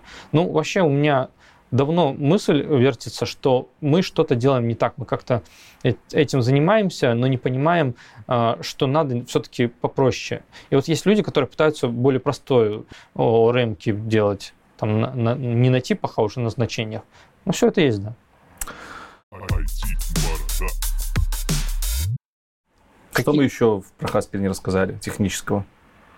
Давай подумаем. Ну, то, что было несколько других компиляторов, в общем, созданных энтузиастами mm-hmm. или, или исследователями, и они все поотмерли. И, к сожалению, у нас нет вот стандарта сейчас, а если бы второй компилятор появился, то все равно стандарт был бы нужен. Тут вопрос, да. а можно ли второй компилятор Haskell называть компилятором Haskell? Ну, а почему нет? А что такое Haskell, да? Вот, вопрос. что такое Haskell? Haskell определяется компилятором. Сейчас да тогда получается другой компилятор уже будет не Haskell делать, а Haskell а подобный какой-то язык. Да, вообще говоря, ты, конечно, прав формально. Ну, это такая зыбкая почва, и мы не очень понимаем, как нам определять Haskell. Нужно ли нам считать, что это стандарт, или нам нужно считать, что это GHC. А если GHC, то какой набор расширений? В итоге там несколько расширений, которые друг другу немножечко противоречат например, функциональные зависимости на уровне типов и type family. Угу. И люди пытались уместить это все в одном стандарте, и именно, по-моему, вот это было главной причиной, что в 2020 году стандарт не вышел. А, ну, они же как-то умещаются в одном компиляторе, и их можно даже включить одновременно, использовать, и вот мне не очень понятно. Ну, мне кажется, стандарт нужен. Давай уже переключимся на более такие темы не технического характера. Сейчас все остальные, кто только что, кто полчаса назад нас покинул, могут возвращаться. Как ты думаешь, за что Haskell не любят? Есть такая ситуация, что Haskell в основном люди видят как академический язык. Угу. В основном это люди извне, потому что, ну, обычно ты не следишь за э, технологией, тебе кажется, что она стагнирует. Хотя там может жизнь бурлить, да, и не только так с Haskell, так с многими. Начинаешь погружаться, если ты видишь, что там действительно не все так просто. И вот э, долгое время сообщество не подавало признаков, что там что-то практическое происходит. В основном это были какие-то э, научные статьи, какие-то изыскания или, или какие-то очень-очень замунные проекты, э, написанные с помощью очень богатой системы типов. И разговоры были в комьюнити про теорию категорий, да, и люди очень любят на эту тему говорить. В итоге в другие люди видят хаскилистов как зазнаек, по сути, потому что они о чем-то там, о своем о птичьем разговаривают, а мы это не понимаем. Я сам, когда еще не знал Haskell, я прочитал статью, я, я ничего не понял, потому что там непростым языком обсуждаются очень непростые вещи, которые потом на самом деле мне нигде не пригодились. И, и в комьюнити тоже я не участвовал по этой причине, что обсуждаются вот эти супер заумные вещи. Зигоморфизмы какие-нибудь, э, там... Звучит смешно. И язык можно сломать, пока ты это все произносишь. Сейчас ты это все понимаешь? Нет. Я не понимаю ни, ни про функторы, ни зигоморфизмы, ни изоморфизмы, ни, ничего такого я не понимаю, нет. И это не мешает тебе быть хорошим разработчиком на Haskell, я понимаю. Это не мешает мне говорить, что я хороший разработчик, но это моя личная оценка, да. А, это у меня дальше просто вопрос был, нужна ли математика там, тем, кто хочет Haskell, на Haskell работать? Ну, Именно математика универская, имею в виду высшая математика. Не больше, чем для других языков. Э, ну, конечно, было бы полезно изучить лямбда исчисления, да, угу. Но оно как таковое, оно же имеет свой синтаксис, свои выражения, там есть типизированное, не типизированное, оно один на один не мапится на, на синтаксис Haskell, например. Там есть лямбды, там, безусловно, как в функциональном языке без лямбд.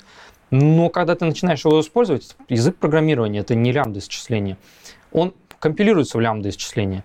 В компиляторе, если ты откроешь определение вот внутреннего языка, в который компилируется Haskell, ну, AST внутреннего, оно там просто лямбда исчисления с типами. Вот как в учебнике, так и там. Но на, на верхнем-то уровне это язык программирования, у него там фичи, синтаксический ну, кто-то, кто-то может фактор. сказать в комментариях, что функциональная парадигма, она напрямую наследуется от классической математики, и типа как ты можешь работать в функциональной парадигме, не зная математических выкладок. Часто ты встречаешься вот с такими? Часто. И что ты им отвечаешь? Ну, я им всегда одно и то же говорю. Э, под всем есть математическая какая-то основа.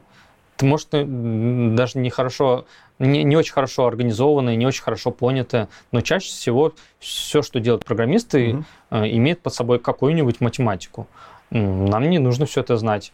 Я не являюсь противником математики. Я люблю математику. Я очень люблю математику, и особенно там какие интересные вещи. Но с, с практической точки зрения есть некий предел, после которого тебе э, математику знать не нужно. Для того, чтобы понимать, да. как это работает для того, чтобы успешно работать. Ну, но чтобы этим. делать качественный код, да. производить. Да. Производить. Да. Не вас производить, а производить. К тому же качественный код это несколько не то же самое, что знать его математические основы и как-то строить с ними. А что такое, что такое тогда качественный код? Про, про это я очень много пишу, и про это как раз мои книги в том числе. В мейнстримных языках очень давно уже существует soft engineering. Угу. Такая дисциплина, в которой есть свод неких правил или, может быть, наблюдений, как код э, эволюционирует со временем и что к нему можно подходить с инженерной точки зрения. Например, тестируемый код. Тестируемая архитектура – там дизайн, который mm-hmm. позволяет отдельные части друг от друга отщепить. Это не обязательно юнит-тесты, да. Понятно. Это может быть там интеграционный тест, но отдельная это часть. Привет да. дядюшке Бобу. Дядюшка числе. Боб — это автор Solid, и Solid принципы, они не только про ООП, они в принципе про то, где есть интерфейсы имплементации, как эти системы можно построить с определенным э, уровнем качества. Угу. И к ФП это тоже все прекрасно применимо, потому что у нас в Haskell есть разные интерфейсы, не, не те, что Java слово интерфейс, да, а функциональный аналог uh-huh. Java ну не джавовых вообще, в принципе, интерфейсов. Вот мои любимые фримонады, например. Если я не упомяну здесь фримонады, сообщество скажется, что это он. Пришел сюда, да, про да. рассказывать. Мы, мы пришли слушать про фримонады. Что это такое? Это, это аналог интерфейсов в наших вот ООП-шных языках? По по функциональности, не по внутреннему То устройству. То есть это декларация каких-то интер- интерфейсов взаимодействия между да. участками кода? Э, на, с, ну, с логической точки зрения, да. Угу. По сути, это механизм. Ты описываешь какую-нибудь свою предметную область и действия в ней. Можешь так и оставить, но если ты хочешь эти действия друг с другом соединять там последовательно по шагам в императивном стиле, э, тебе нужно как-то хитро их организовать или использовать фримонаду. Ты ее натравливаешь на эти действия, заворачиваешь вот эти действия в нее. Ну, на декоратор да. похоже, чем что-то. В каком-то смысле похоже, да. И, и в итоге у тебя есть интерпретатор этого добра, угу. и он э, интерпретирует это все к, к, с внешним миром соединяет. А используешь ты это как монаду, то есть как императивный код. Вот. Понятно. Можно, да, можно без этого, но это хорошо. А почему работает. ты говоришь, что все про фримонады э, хотят слышать? Ну, потому что ко мне приклеилось, что я адепт фримонад. А ты адепт фримонад? А, в каком-то смысле, да. У меня все решения, которые я придумал и реализовал, они на основе фримонад сделаны. То есть есть кто-то, кто считает, что это не самый лучший способ? Безусловно. Что у тогда можно? У нас есть большая история, которая называется система эффектов. Угу. Это такой подход. Люди берут разные... Э, они называют это эффектом, например, они называют логер эффектом, угу. называют состояние эффектом, называют, например, э, ошибку тоже эффектом. Описывают это каким-нибудь образом отдельно. Угу. Они могут взять э, Фримана, описать вот это вот отдельно, могут взять ну, что-то другое, не знаю, функции простые описать. А заворачивают потом все эти эффекты на уровне типов в единую систему. И человек, который пишет код на основе этой системы, он должен ее указывать, там должен эти эффекты указывать в, на уровне типов и говорить, что вот моя функция А может работать с логером, может работать с базой данных, а вот с тем не может. Угу. Если ты пытаешься в этой функции что-то другое вызвать, ну, компилятор просто скажет, не скомпилирует этот код. И сама идея соединять это все на уровне типов, вот она ближе к тому, что люди сейчас называют системами эффектов. Я пошел совсем другим путем. Мне, кстати, угу. вот эта система эффектов как-то больше, на самом деле, интерфейс напомнила, классические вот из наших угу. парадигм нефункциональных. Ну ладно, это я так, лирика. А ты пошел другим путем. Да, я сказал, что я не хочу эффекты. Потому ты один так сделал? Типа ты основатель этого движения? Да. Хорошо. Э, я сказал, что мне не нравится трекать эффекты на уровне типов. Ты пишешь бизнес-логику, у тебя там десятки функций каких-нибудь, и для каждой тебе нужно указать, что тут должен быть логер, тут должен быть база данных. Есть способы не указывать для каждой, но сам факт. Это вот трекинг эффектов. А, я сказал, что надо упрощать. Взял а, те же самые вот логеры, те же самые базы данных, положил их в фримонады, но соединил это не как они на уровне типов, а положил это все в, более общую фримонаду, иерархически вложил. Угу. И в итоге это больше похоже именно, как мы делаем в Java. У нас есть интерфейс, в нем есть методы. У методов какие-то значения могут быть другими интерфейсами, и они так друг в друга вкладываются. Да? Эти методы могут возвращать еще какие-то интерфейсы. Вот у меня больше вот про такое. И в итоге оно попроще композируются. То есть проблема с, с системным эффектом, что их пытаются композировать с помощью продвинутой магии на типах. А есть отдельные а, создатели отдельных э, библиотек с эффектами, они даже в компилятор добавляют поддержку этих эффектов, потому что так у них оно как-то нехорошо ездит. Библиотеки с эффектами. Их штук 6, наверное. Звучит эффектно. Да. Хорошо, ладно, не будем распрягать дальше на эту тему. Я так понимаю, на холиварную достаточно да. ставим для комментаторов. Э, можешь подытожить, за что ты любишь Haskell? Подпробовал много языков, почему именно Haskell? Звучит он не как самый простой язык на самом деле.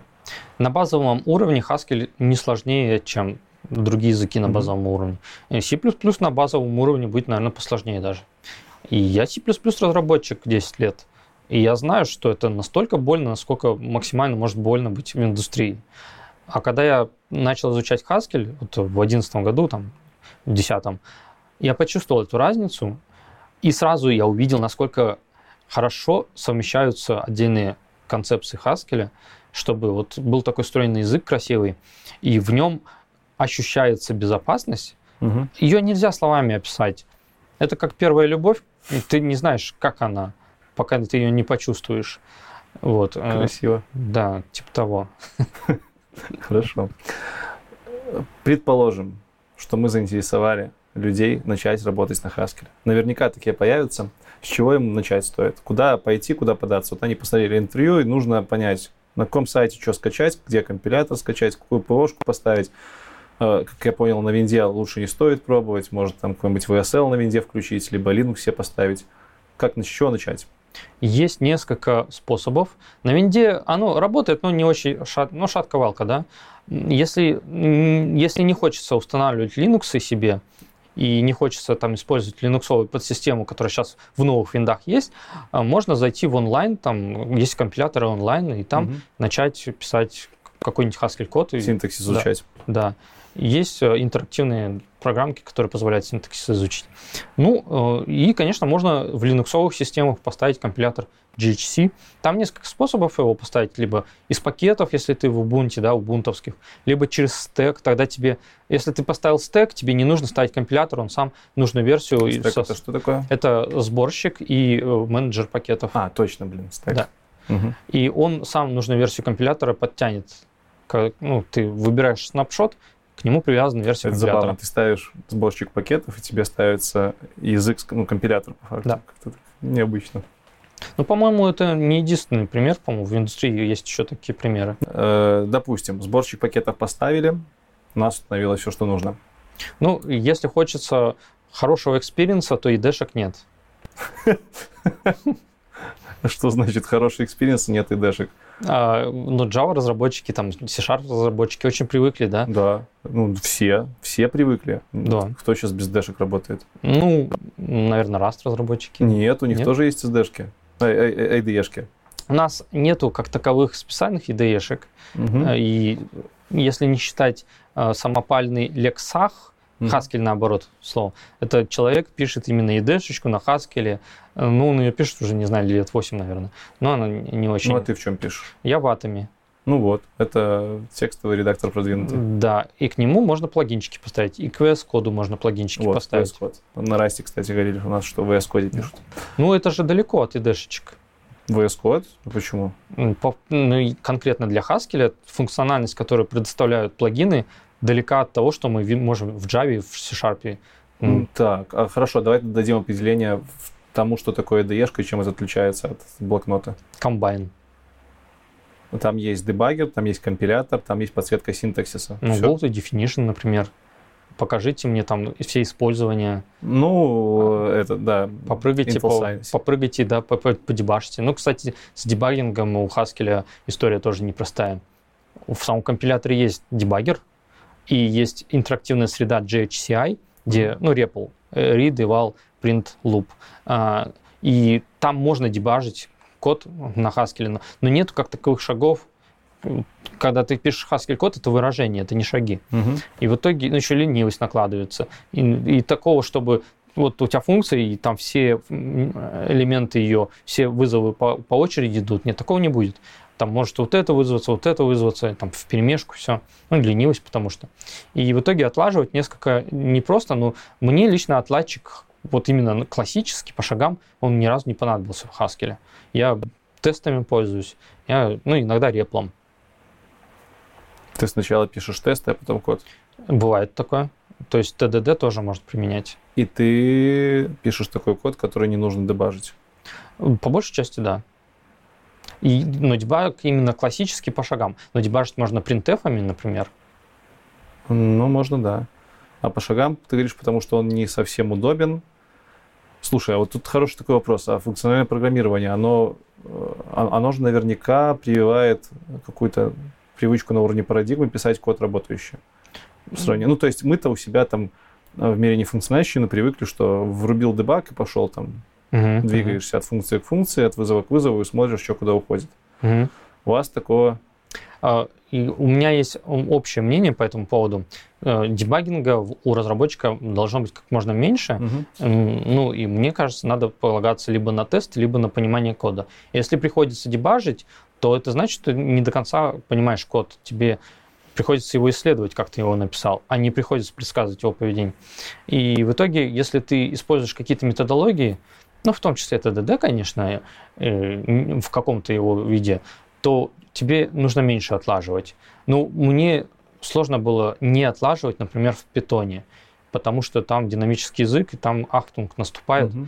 постоянно приходится прыгать. В C++ тоже без отладки очень сложно, потому что написано что-то, а выполняется совсем другое из-за его особенностей. А в Haskell ну, написано вот это, и, скорее всего, вот это будет выполнено.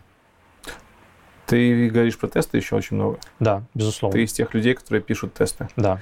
Это ты такой, либо в Haskell по-другому нельзя? Потому что полмира пишет без тестов, больше, чем полмира, я уверен. Потому что бизнес требует функциональность. И зачастую там, особенно когда ты один что-то пишешь, на тесты иногда не хватает времени, либо это даже бывает неинтересно, либо там, ну, короче, функционал бывает настолько небольшой, что тесты, может, и не нужны. Это большая история. Так. Тесты бывают очень разные, на очень разные подсистемы. Если мы говорим про тесты на бизнес-логику, угу. которая часто меняется, это одно, их действительно не, не так приятно писать, да? И ты вот пытаешься осмыслить, что от тебя хотят, хотя бы, и написать тест, а завтра хотят что-то другое. Конечно, тут бизнес будет больше прав, ну, наверное. Хотя я, в принципе, все равно ратую за то, что надо писать тест. А, но есть тесты отдельных подсистем, да, и там функциональные какие-то тесты отдельных частей. Это другая история. Ты, например, пишешь библиотеку, если ты не знаешь, как она работает, ну, как бы, и что, а тесты нужны для библиотек. По крайней мере, тех, которые работают с чистым преобразованием данных. То есть данные одни в другие трансформируются. И зачем тебе здесь тест? А, а что нужно? Ну, а зачем? Ну, типа, ты говоришь, что тебе тесты нужны как пользователю этой библиотеки? Нет, конечно. Как разработчику этой библиотеки? Как, пользователь, как пользователю тебе тоже могут понадобиться такие тесты, чтобы быть документацией. Ну, документацию можно написать отдельно, либо вообще автодокументацию сделать, кстати. Можно ли у вас документации делать? Можно. Ну Есть вот. хот-дог. Э, тесты могут понадобиться за тем, чтобы, ну, пользователю, чтобы увидеть, что при переходе с этой версии на эту библиотеки у тебя кейсы остались или сломались. Окей, okay. логично. Вот. У тестов очень много разных функций, и люди, когда говорят, не хочу писать тесты, они не уточняют, какие именно тесты. Юнит-тесты в ООП, конечно, трудно писать, там все это надо так вот облагораживать. Ну, например, в Haskell фреймворке Presto Core и Presto Backend, sorry, и Early RHS и Oli RHS мы сделали автоматическую систему тестирования. Когда лишь в Presto Backend у вас система автоматических тестов. Да, в Presto Backend и в Oli RHS мы реализовали такую систему, мы назвали ее Automatic Regression Testing. Допустим, у тебя есть бизнес-логика, и она там про, например, про финансовое приложение – транзакции туда отправить, взять оттуда, записать базу данных, все вот такое. Ты берешь эту бизнес-логику, скармливаешь ей какие-то данные начальные. Можно взять с прода, если сильно хочется, можно свои придумать. Угу. Сам фреймворк запоминает, что именно происходило, какие ответы приходили и какие шаги выполнялись, какие ветвеления в коде выполнялись. Дальше это преобразовывается ну, в JSON, и у тебя получается JSON-чик, так слепок того, что происходило в бизнес-логике. Если ты изменил бизнес-логику, можешь этот JSON-чик снова запустить, проиграть. Уже основные системы не будут затронуты, потому что это все замокано, если нужно, если не нужно, можно подкрутить. И он проигрывает эти JSON-чики, смотрит, какие шаги изменились. Если изменились, значит, ну, либо хорошо, либо плохо, надо разбираться. Таким образом, можно сделать golden тесты. То есть вот у тебя пачка JSON-чиков, которые гарантированно должны работать, кейсы. Что бы ни происходило с бизнес-логикой. Вот такая подсистема вот у нас есть. Хм. Ну, конечно, она требует какого-то э, обхаживания, да, какой-то настройки. А слушай, mm-hmm. а тут, тут еще, наверное, стоит сказать, что функциональным при, при функциональном подходе тесты писать проще наверняка. Да, безусловно. Да? Чем в ООПшном мире. Потому что у нас есть чистый мир, чистых да. функций, и их можно тестировать. Хорошо. И функциональщики еще любят property-based тестинг. То есть такое тестирование, где вот берешь чистую функцию, накидываешь в нее автоматически, ну, программа накидывает какие-то кейсы, смотришь, что инварианты сохраняются. И, например, ну, можно математические функции так тестировать. Прикольно. А у вас есть задротство по количеству тестов на по, по, по проценту покрытого кода тестами? Ну, я думаю, есть какие-нибудь компании, в которых такое существует, но по большей части наоборот. Но ты сам не загоняешься? Нет, конечно. Coverage – это такая плохая идея. Если, ну, я участвовал в проектах, в которых требовали там определенный код coverage. Ну смотри, ну, можно написать миллион строк кодов и да. на это миллион десять строк тестов и сказать, что я пишу тесты в своем проекте. Можно. Как, как, как определить э, количество необходимое тестов для проекта? Тимлит скажет. Хорошо, хорошо. Ну, это точно так же, как э, с гигиеной, да? То есть ты можешь не мыть руки. Ну, окей, на твой собственный риск. Окей. Э, давай к источникам информации. Э, о чем можно где почитать про Haskell? Есть сайт основной, ну, понятно, у всех языков есть сайт, вот у нас тоже есть Haskell.org. Угу. Там, в принципе, можно скачать тулзы, можно почитать основную информацию. Но если хочется не просто узнать Haskell, а, как-то его подизучать, то, конечно, нужно брать разные там книги, э, иногда статьи, докладов целая куча у людей. Пейперы научные тоже, они в интернете есть, но я их не советую, конечно. Это такой узкоспецифический жанр литературы хаскельной, который даже не всем профессионалам. А есть ли какая-то тут простая документация для разработчиков с описанием опишки? Ну, есть, конечно. Во-первых, во всех э, приличных библиотеках сгенерирована документация по, ну, по исходникам. Там угу. у нас есть хот-дог, там описываешь, что с библиотекой надо делать. она тоже есть? Да, почти все описано в Base. Отлично. Не всегда качество достаточное, но оно, по крайней мере, какое-то. То есть есть такая э, фишка. Книги русскоязычные по Haskell существуют актуальные? Актуальные существуют, и, и вообще несколько есть книжек. Ну, я, наверное, назову Шевченко, Дениса и его о Haskell по-человечески, просто потому, что э, это смелый подход сделать простое понимание Haskell тогда, когда к простоте хаскелисты не стремились. Поэтому это я очень ценю. Но вообще есть книга Уилла Курта из Manning Publications Get Programming in Haskell. И она есть на русском языке, программируя на Haskell. Ее переводил Брагилевский. И сейчас это считается, ну, как бы первым самым источником информации о Haskell для новичка. Но я лично еще люблю другую книжку Миран Липовача. А, она на английском Learn You a Haskell for Great Good. А, такая миметичная книжка, потому что там красивые картинки. И она тоже переведена на русский, и можно ее, в принципе, почитать. Что насчет книжки Брагилевского? Она позиционируется как вторая книга по Haskell в Мейнге. А, она называется Haskell in Depth. И да, и она не переведена на русский, ну, потому что она вот вышла окончательно несколько недель он назад. в России живет? Да, он в Питере сейчас. А что, касается, что насчет твоей второй книги? А, она про, все-таки про Haskell или она просто Haskell использует как инструмент для писания? Вот э, второе издание моей первой книги. Это будет второе издание первой книги. Functional Design Architecture, да. Мы, мы над ним работаем тоже в Мейнинге. И она про Haskell ну, Haskell там как модельный язык. Mm. Там все примеры почти на Haskell. Проекты, которые два я разрабатываю по ходу дела, они тоже на Haskell. И концепции, которые я там использую, они изначально в Haskell, но многие из них уже давно есть, например, в скале. Фримонады есть в скале, Final Tagless есть в скале. Я даже в C++ уже тащил в качестве прикола, эти вещи показывал. Вот, поэтому она выступает таким же э, такой же книгой, таким, таким же языком Haskell там выступает, как, ну, как Java в, в, в книжках по объектно-ориентированному дизайну. Модельный язык. Все смотрят на Java. Ну, я, конечно, больше C-Sharp люблю по сравнению с Java, но тем не менее, да, но тем не менее в книжках Java почти все везде. И я считаю, что Haskell подходит на такую же роль. Быть модельным языком, законодателем мод. Когда ждать выхода второй редакции? Ну, сейчас выйдет MEAP программа, то есть раннего доступа, угу. а, где-то через несколько недель. Но ну, окончательно... Через несколько недель это сегодня. То есть, когда сегодня. выйдет выпуск, она уже, скорее всего, будет доступна да, да. в ноябре. Да, правильное замечание. Ну, то есть летом она, наверное, выйдет а, или вышла. Так, давай зафиксируем, чтобы зрители понимали. У нас сегодня э, 17 июля. Июнь, июля, да? Все, отлично. Вот, но я думаю, а, у нас процесс растянется на год или около того. Где ее можно купить, скачать будет? На сайте майнинга, конечно, на Амазоне. Ссылочку скинем тоже. Отлично. Обязательно. Отлично.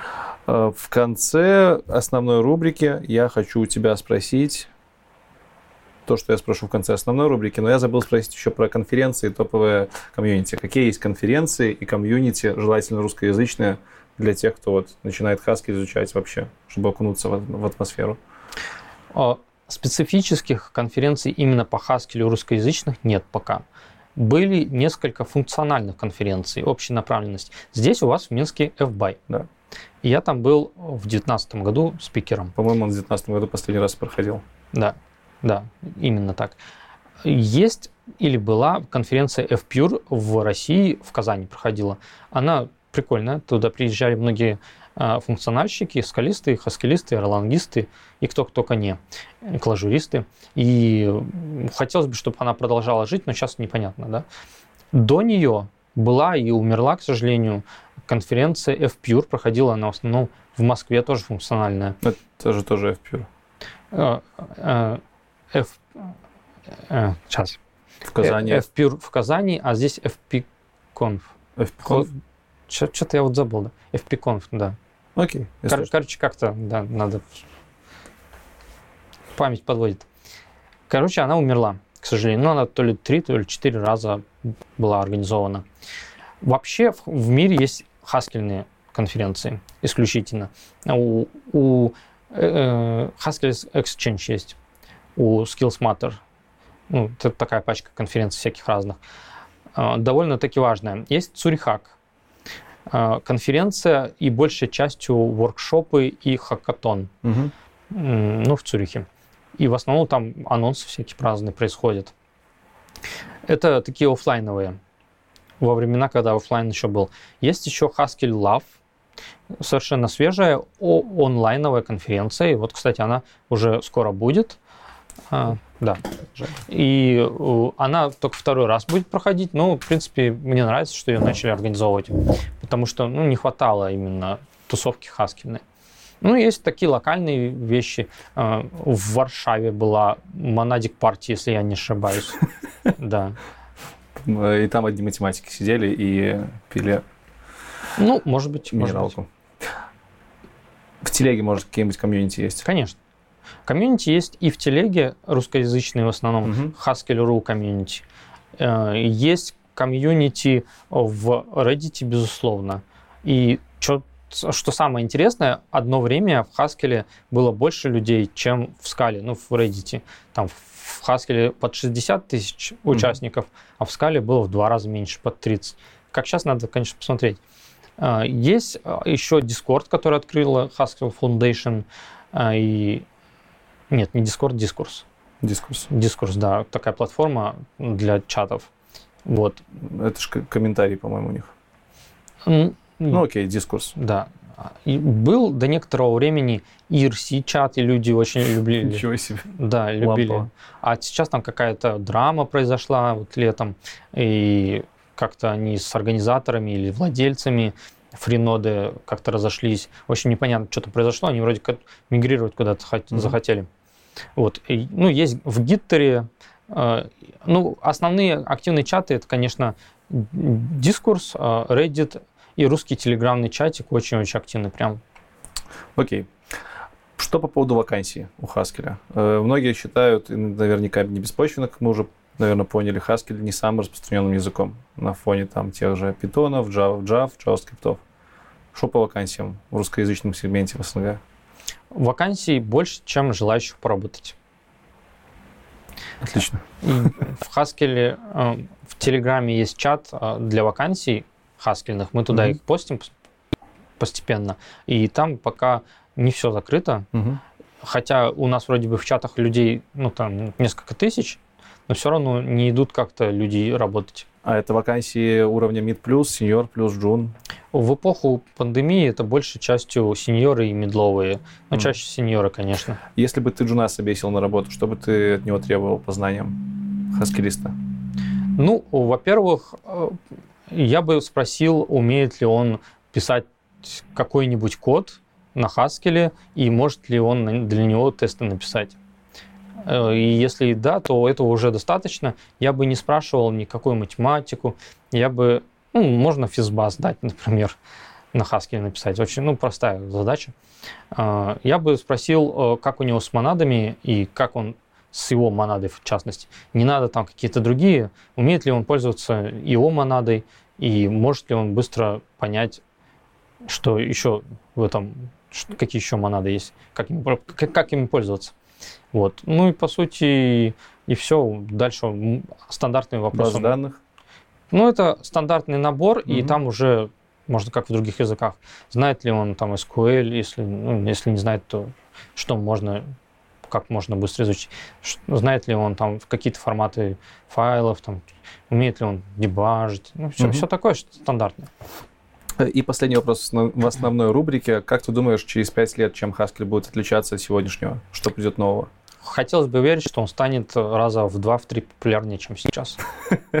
Хорошо, отлично. И наверняка будут уже несколько э, популярных фреймворков. Сейчас IHP почему-то прям набирает популярность, судя по их сообщениям, там, не знаю, 500 или около того человек им пользуются ну, или попробовали. Это для Haskell прям много. А, наверное, комьюнити вырастет очень сильно, потому что Haskell Foundation нацелен на это. И если так произойдет, то появится много новых решений и много новых, собственно, применений языка. И я думаю, что нам, как кровь из носу, нужно понимание, как на Haskell строить приложение, в том числе, как использовать его продвинутую систему типов. Я очень надеюсь, что в ближайшие пару лет в том числе моими стараниями, мы эту тему проясним, будут готовы подходы. Ты вот придешь, прочитаешь источник и сможешь написать какой-то полезный софт. Ну и может быть, может быть, в Haskell принесут зависимые типы. Вот. Их применимость сомнительна, пока неизвестно. Насколько это сложно будет, э, ну, Haskell будет ли это сложно или, или не очень, непонятно. Скорее всего, будет сложно. Насколько это помешает э, использовать другие фичи, тоже непонятно. И вот хотелось бы какую-то ясность за 5 лет получить.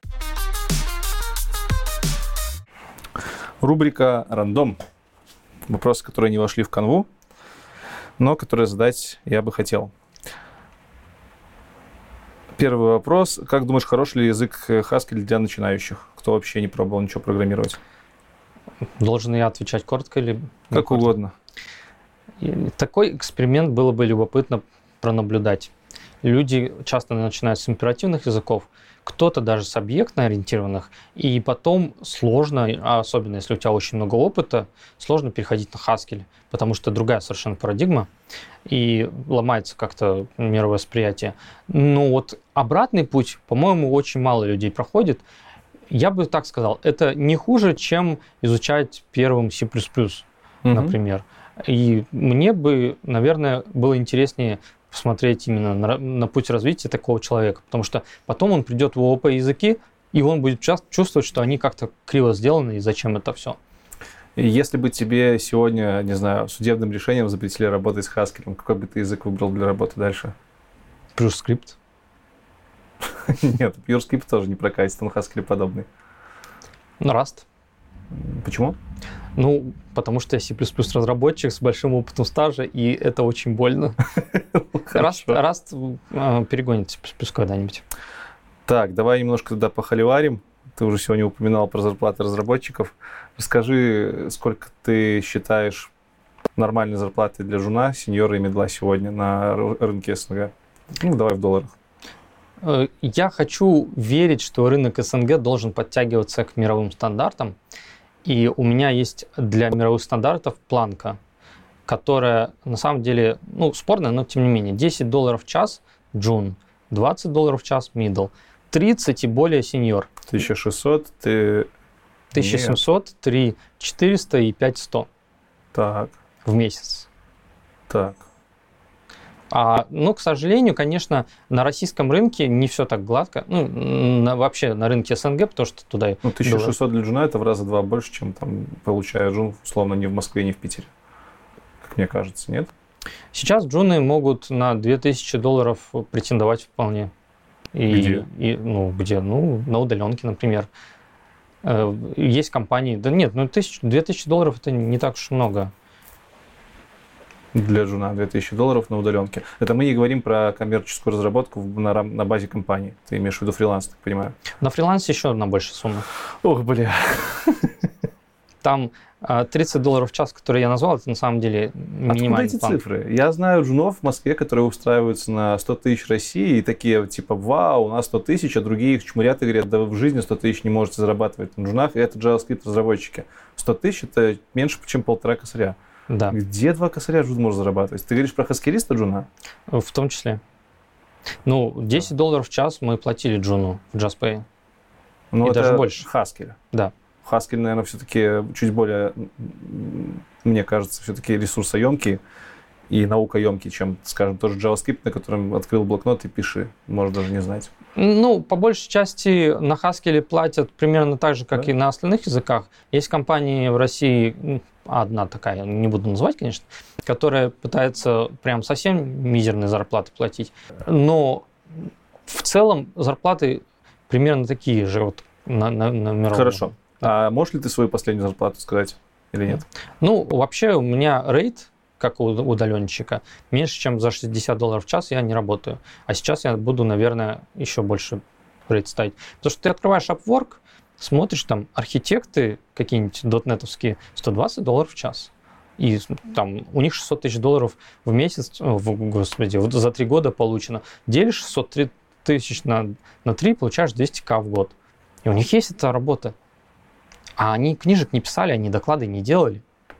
Поэтому, да, М, Стоит вернуться обратно, только не на компанию, а в Upwork.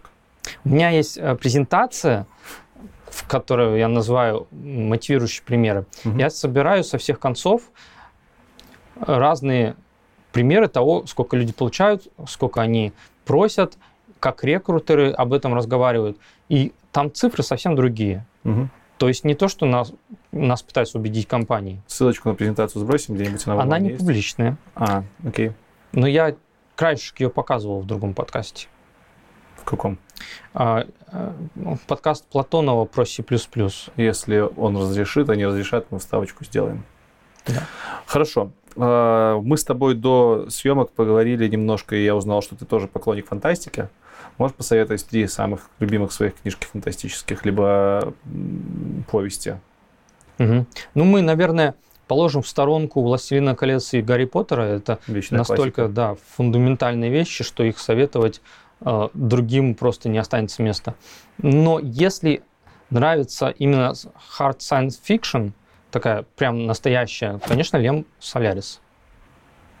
А если нравится очень фэнтези, хорошо сделанное, тот же железный, э, Хроники Амбера. Мгм. Если, если хочется качественной социальной фантастики, то Стругацкие, ну, например, а, «Гадкие лебеди».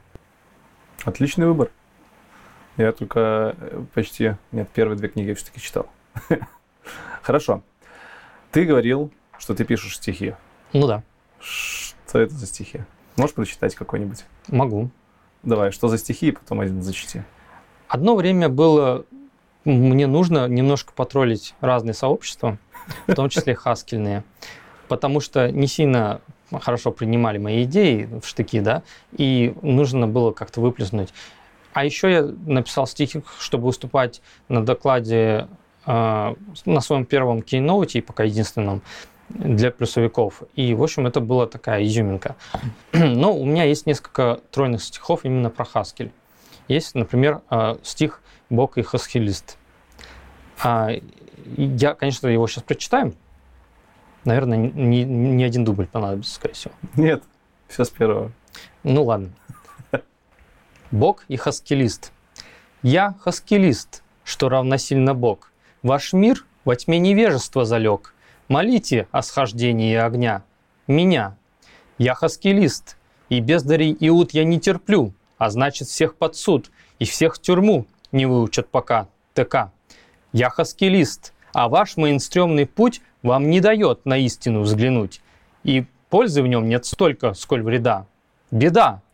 Я хаскелист, и без моих монад глупцы над вами сотворят обряд, морфизм из образованных господ в скот. Я хаскелист, я чистоты пророк, и внемлите то, что я для вас изрек. Здесь математика есть божество всея, и я. Спасибо. Слушай, круто, круто. Ты до этого стихи писал? Ну, нет. И много у тебя их? Штук 15. Где их можно почитать? На моем сайте есть раздел такой отдельный с поэзией. Там по айтишные стихи. Ссылочку тоже здесь забросим и в описании обязательно. Кроме сайта у тебя есть еще Твиттер. Ну да. Для чего ты его ведешь? Он у тебя Для нытья. интересный. Ну вот. Я в основном там ною про э, рынок IT, про Haskell, который недостаточно прагматичный. Э, общаюсь там с конкретными людьми, э, единомышленниками. И, по сути, это такая моя площадка, куда я что-то сливаю, какие-то мысли, но не шитпостлю. Мгм. Вот. Может, у тебя еще какие-то хобби есть? Кроме стихов, Твиттера? Да, конечно, я... Какие? Э, Они разбиваются уже на более мелкие. Ну, я, например, э, учу пианино играть, на, на пианино играть. Я думал, ты сейчас скажешь, я хаскилист, я учу пианино играть. Ну, не совсем. Вот. э, Я также пишу прозу фантастическую в том числе. И Ее тоже можно читануть или еще? да, там тоже все там же, все там же. Слушай, круто, круто. Активный отдых? Ну, гуляние, путешествия. Да, не могу не сказать на камеру, первый из гостей, кто приехал ко мне на метро. Потому что, ну, блин, это отдельного стоит. Всем рекомендую тоже на метро кататься, особенно в городах, которые вы не знаете. Мы в Минске снимаем. В Казани метро очень странное. Мне не довелось там побывать, к сожалению, в метро. Почему странное? Там сыро очень и э, такие потеки по стенам, а еще вот таблички с э, числами, ну, со, со временем прибытия, они либо отсутствуют, либо не работают, либо очень странно выглядят. Ну, Волга разъедает все нафиг, наверное. Хорошо. Последний вопрос на сегодня. При какой температуре кипит вода? 100 градусов Цельсия. А если подумать? Если при определенных условиях, а вообще там может колебаться в зависимости от давления, ну и от других факторов, наверное, не знаю, там какое-нибудь излучение рядом. При... Если я встану на стул и вскипячу чайник, он вскипит при меньшей или большей температуре? При меньшей. Хорош. Отлично. На этом все. Спасибо, Саш, большое, что приехал из Новосиба в Минск. Я вообще, честно говоря, до сих пор в афиге.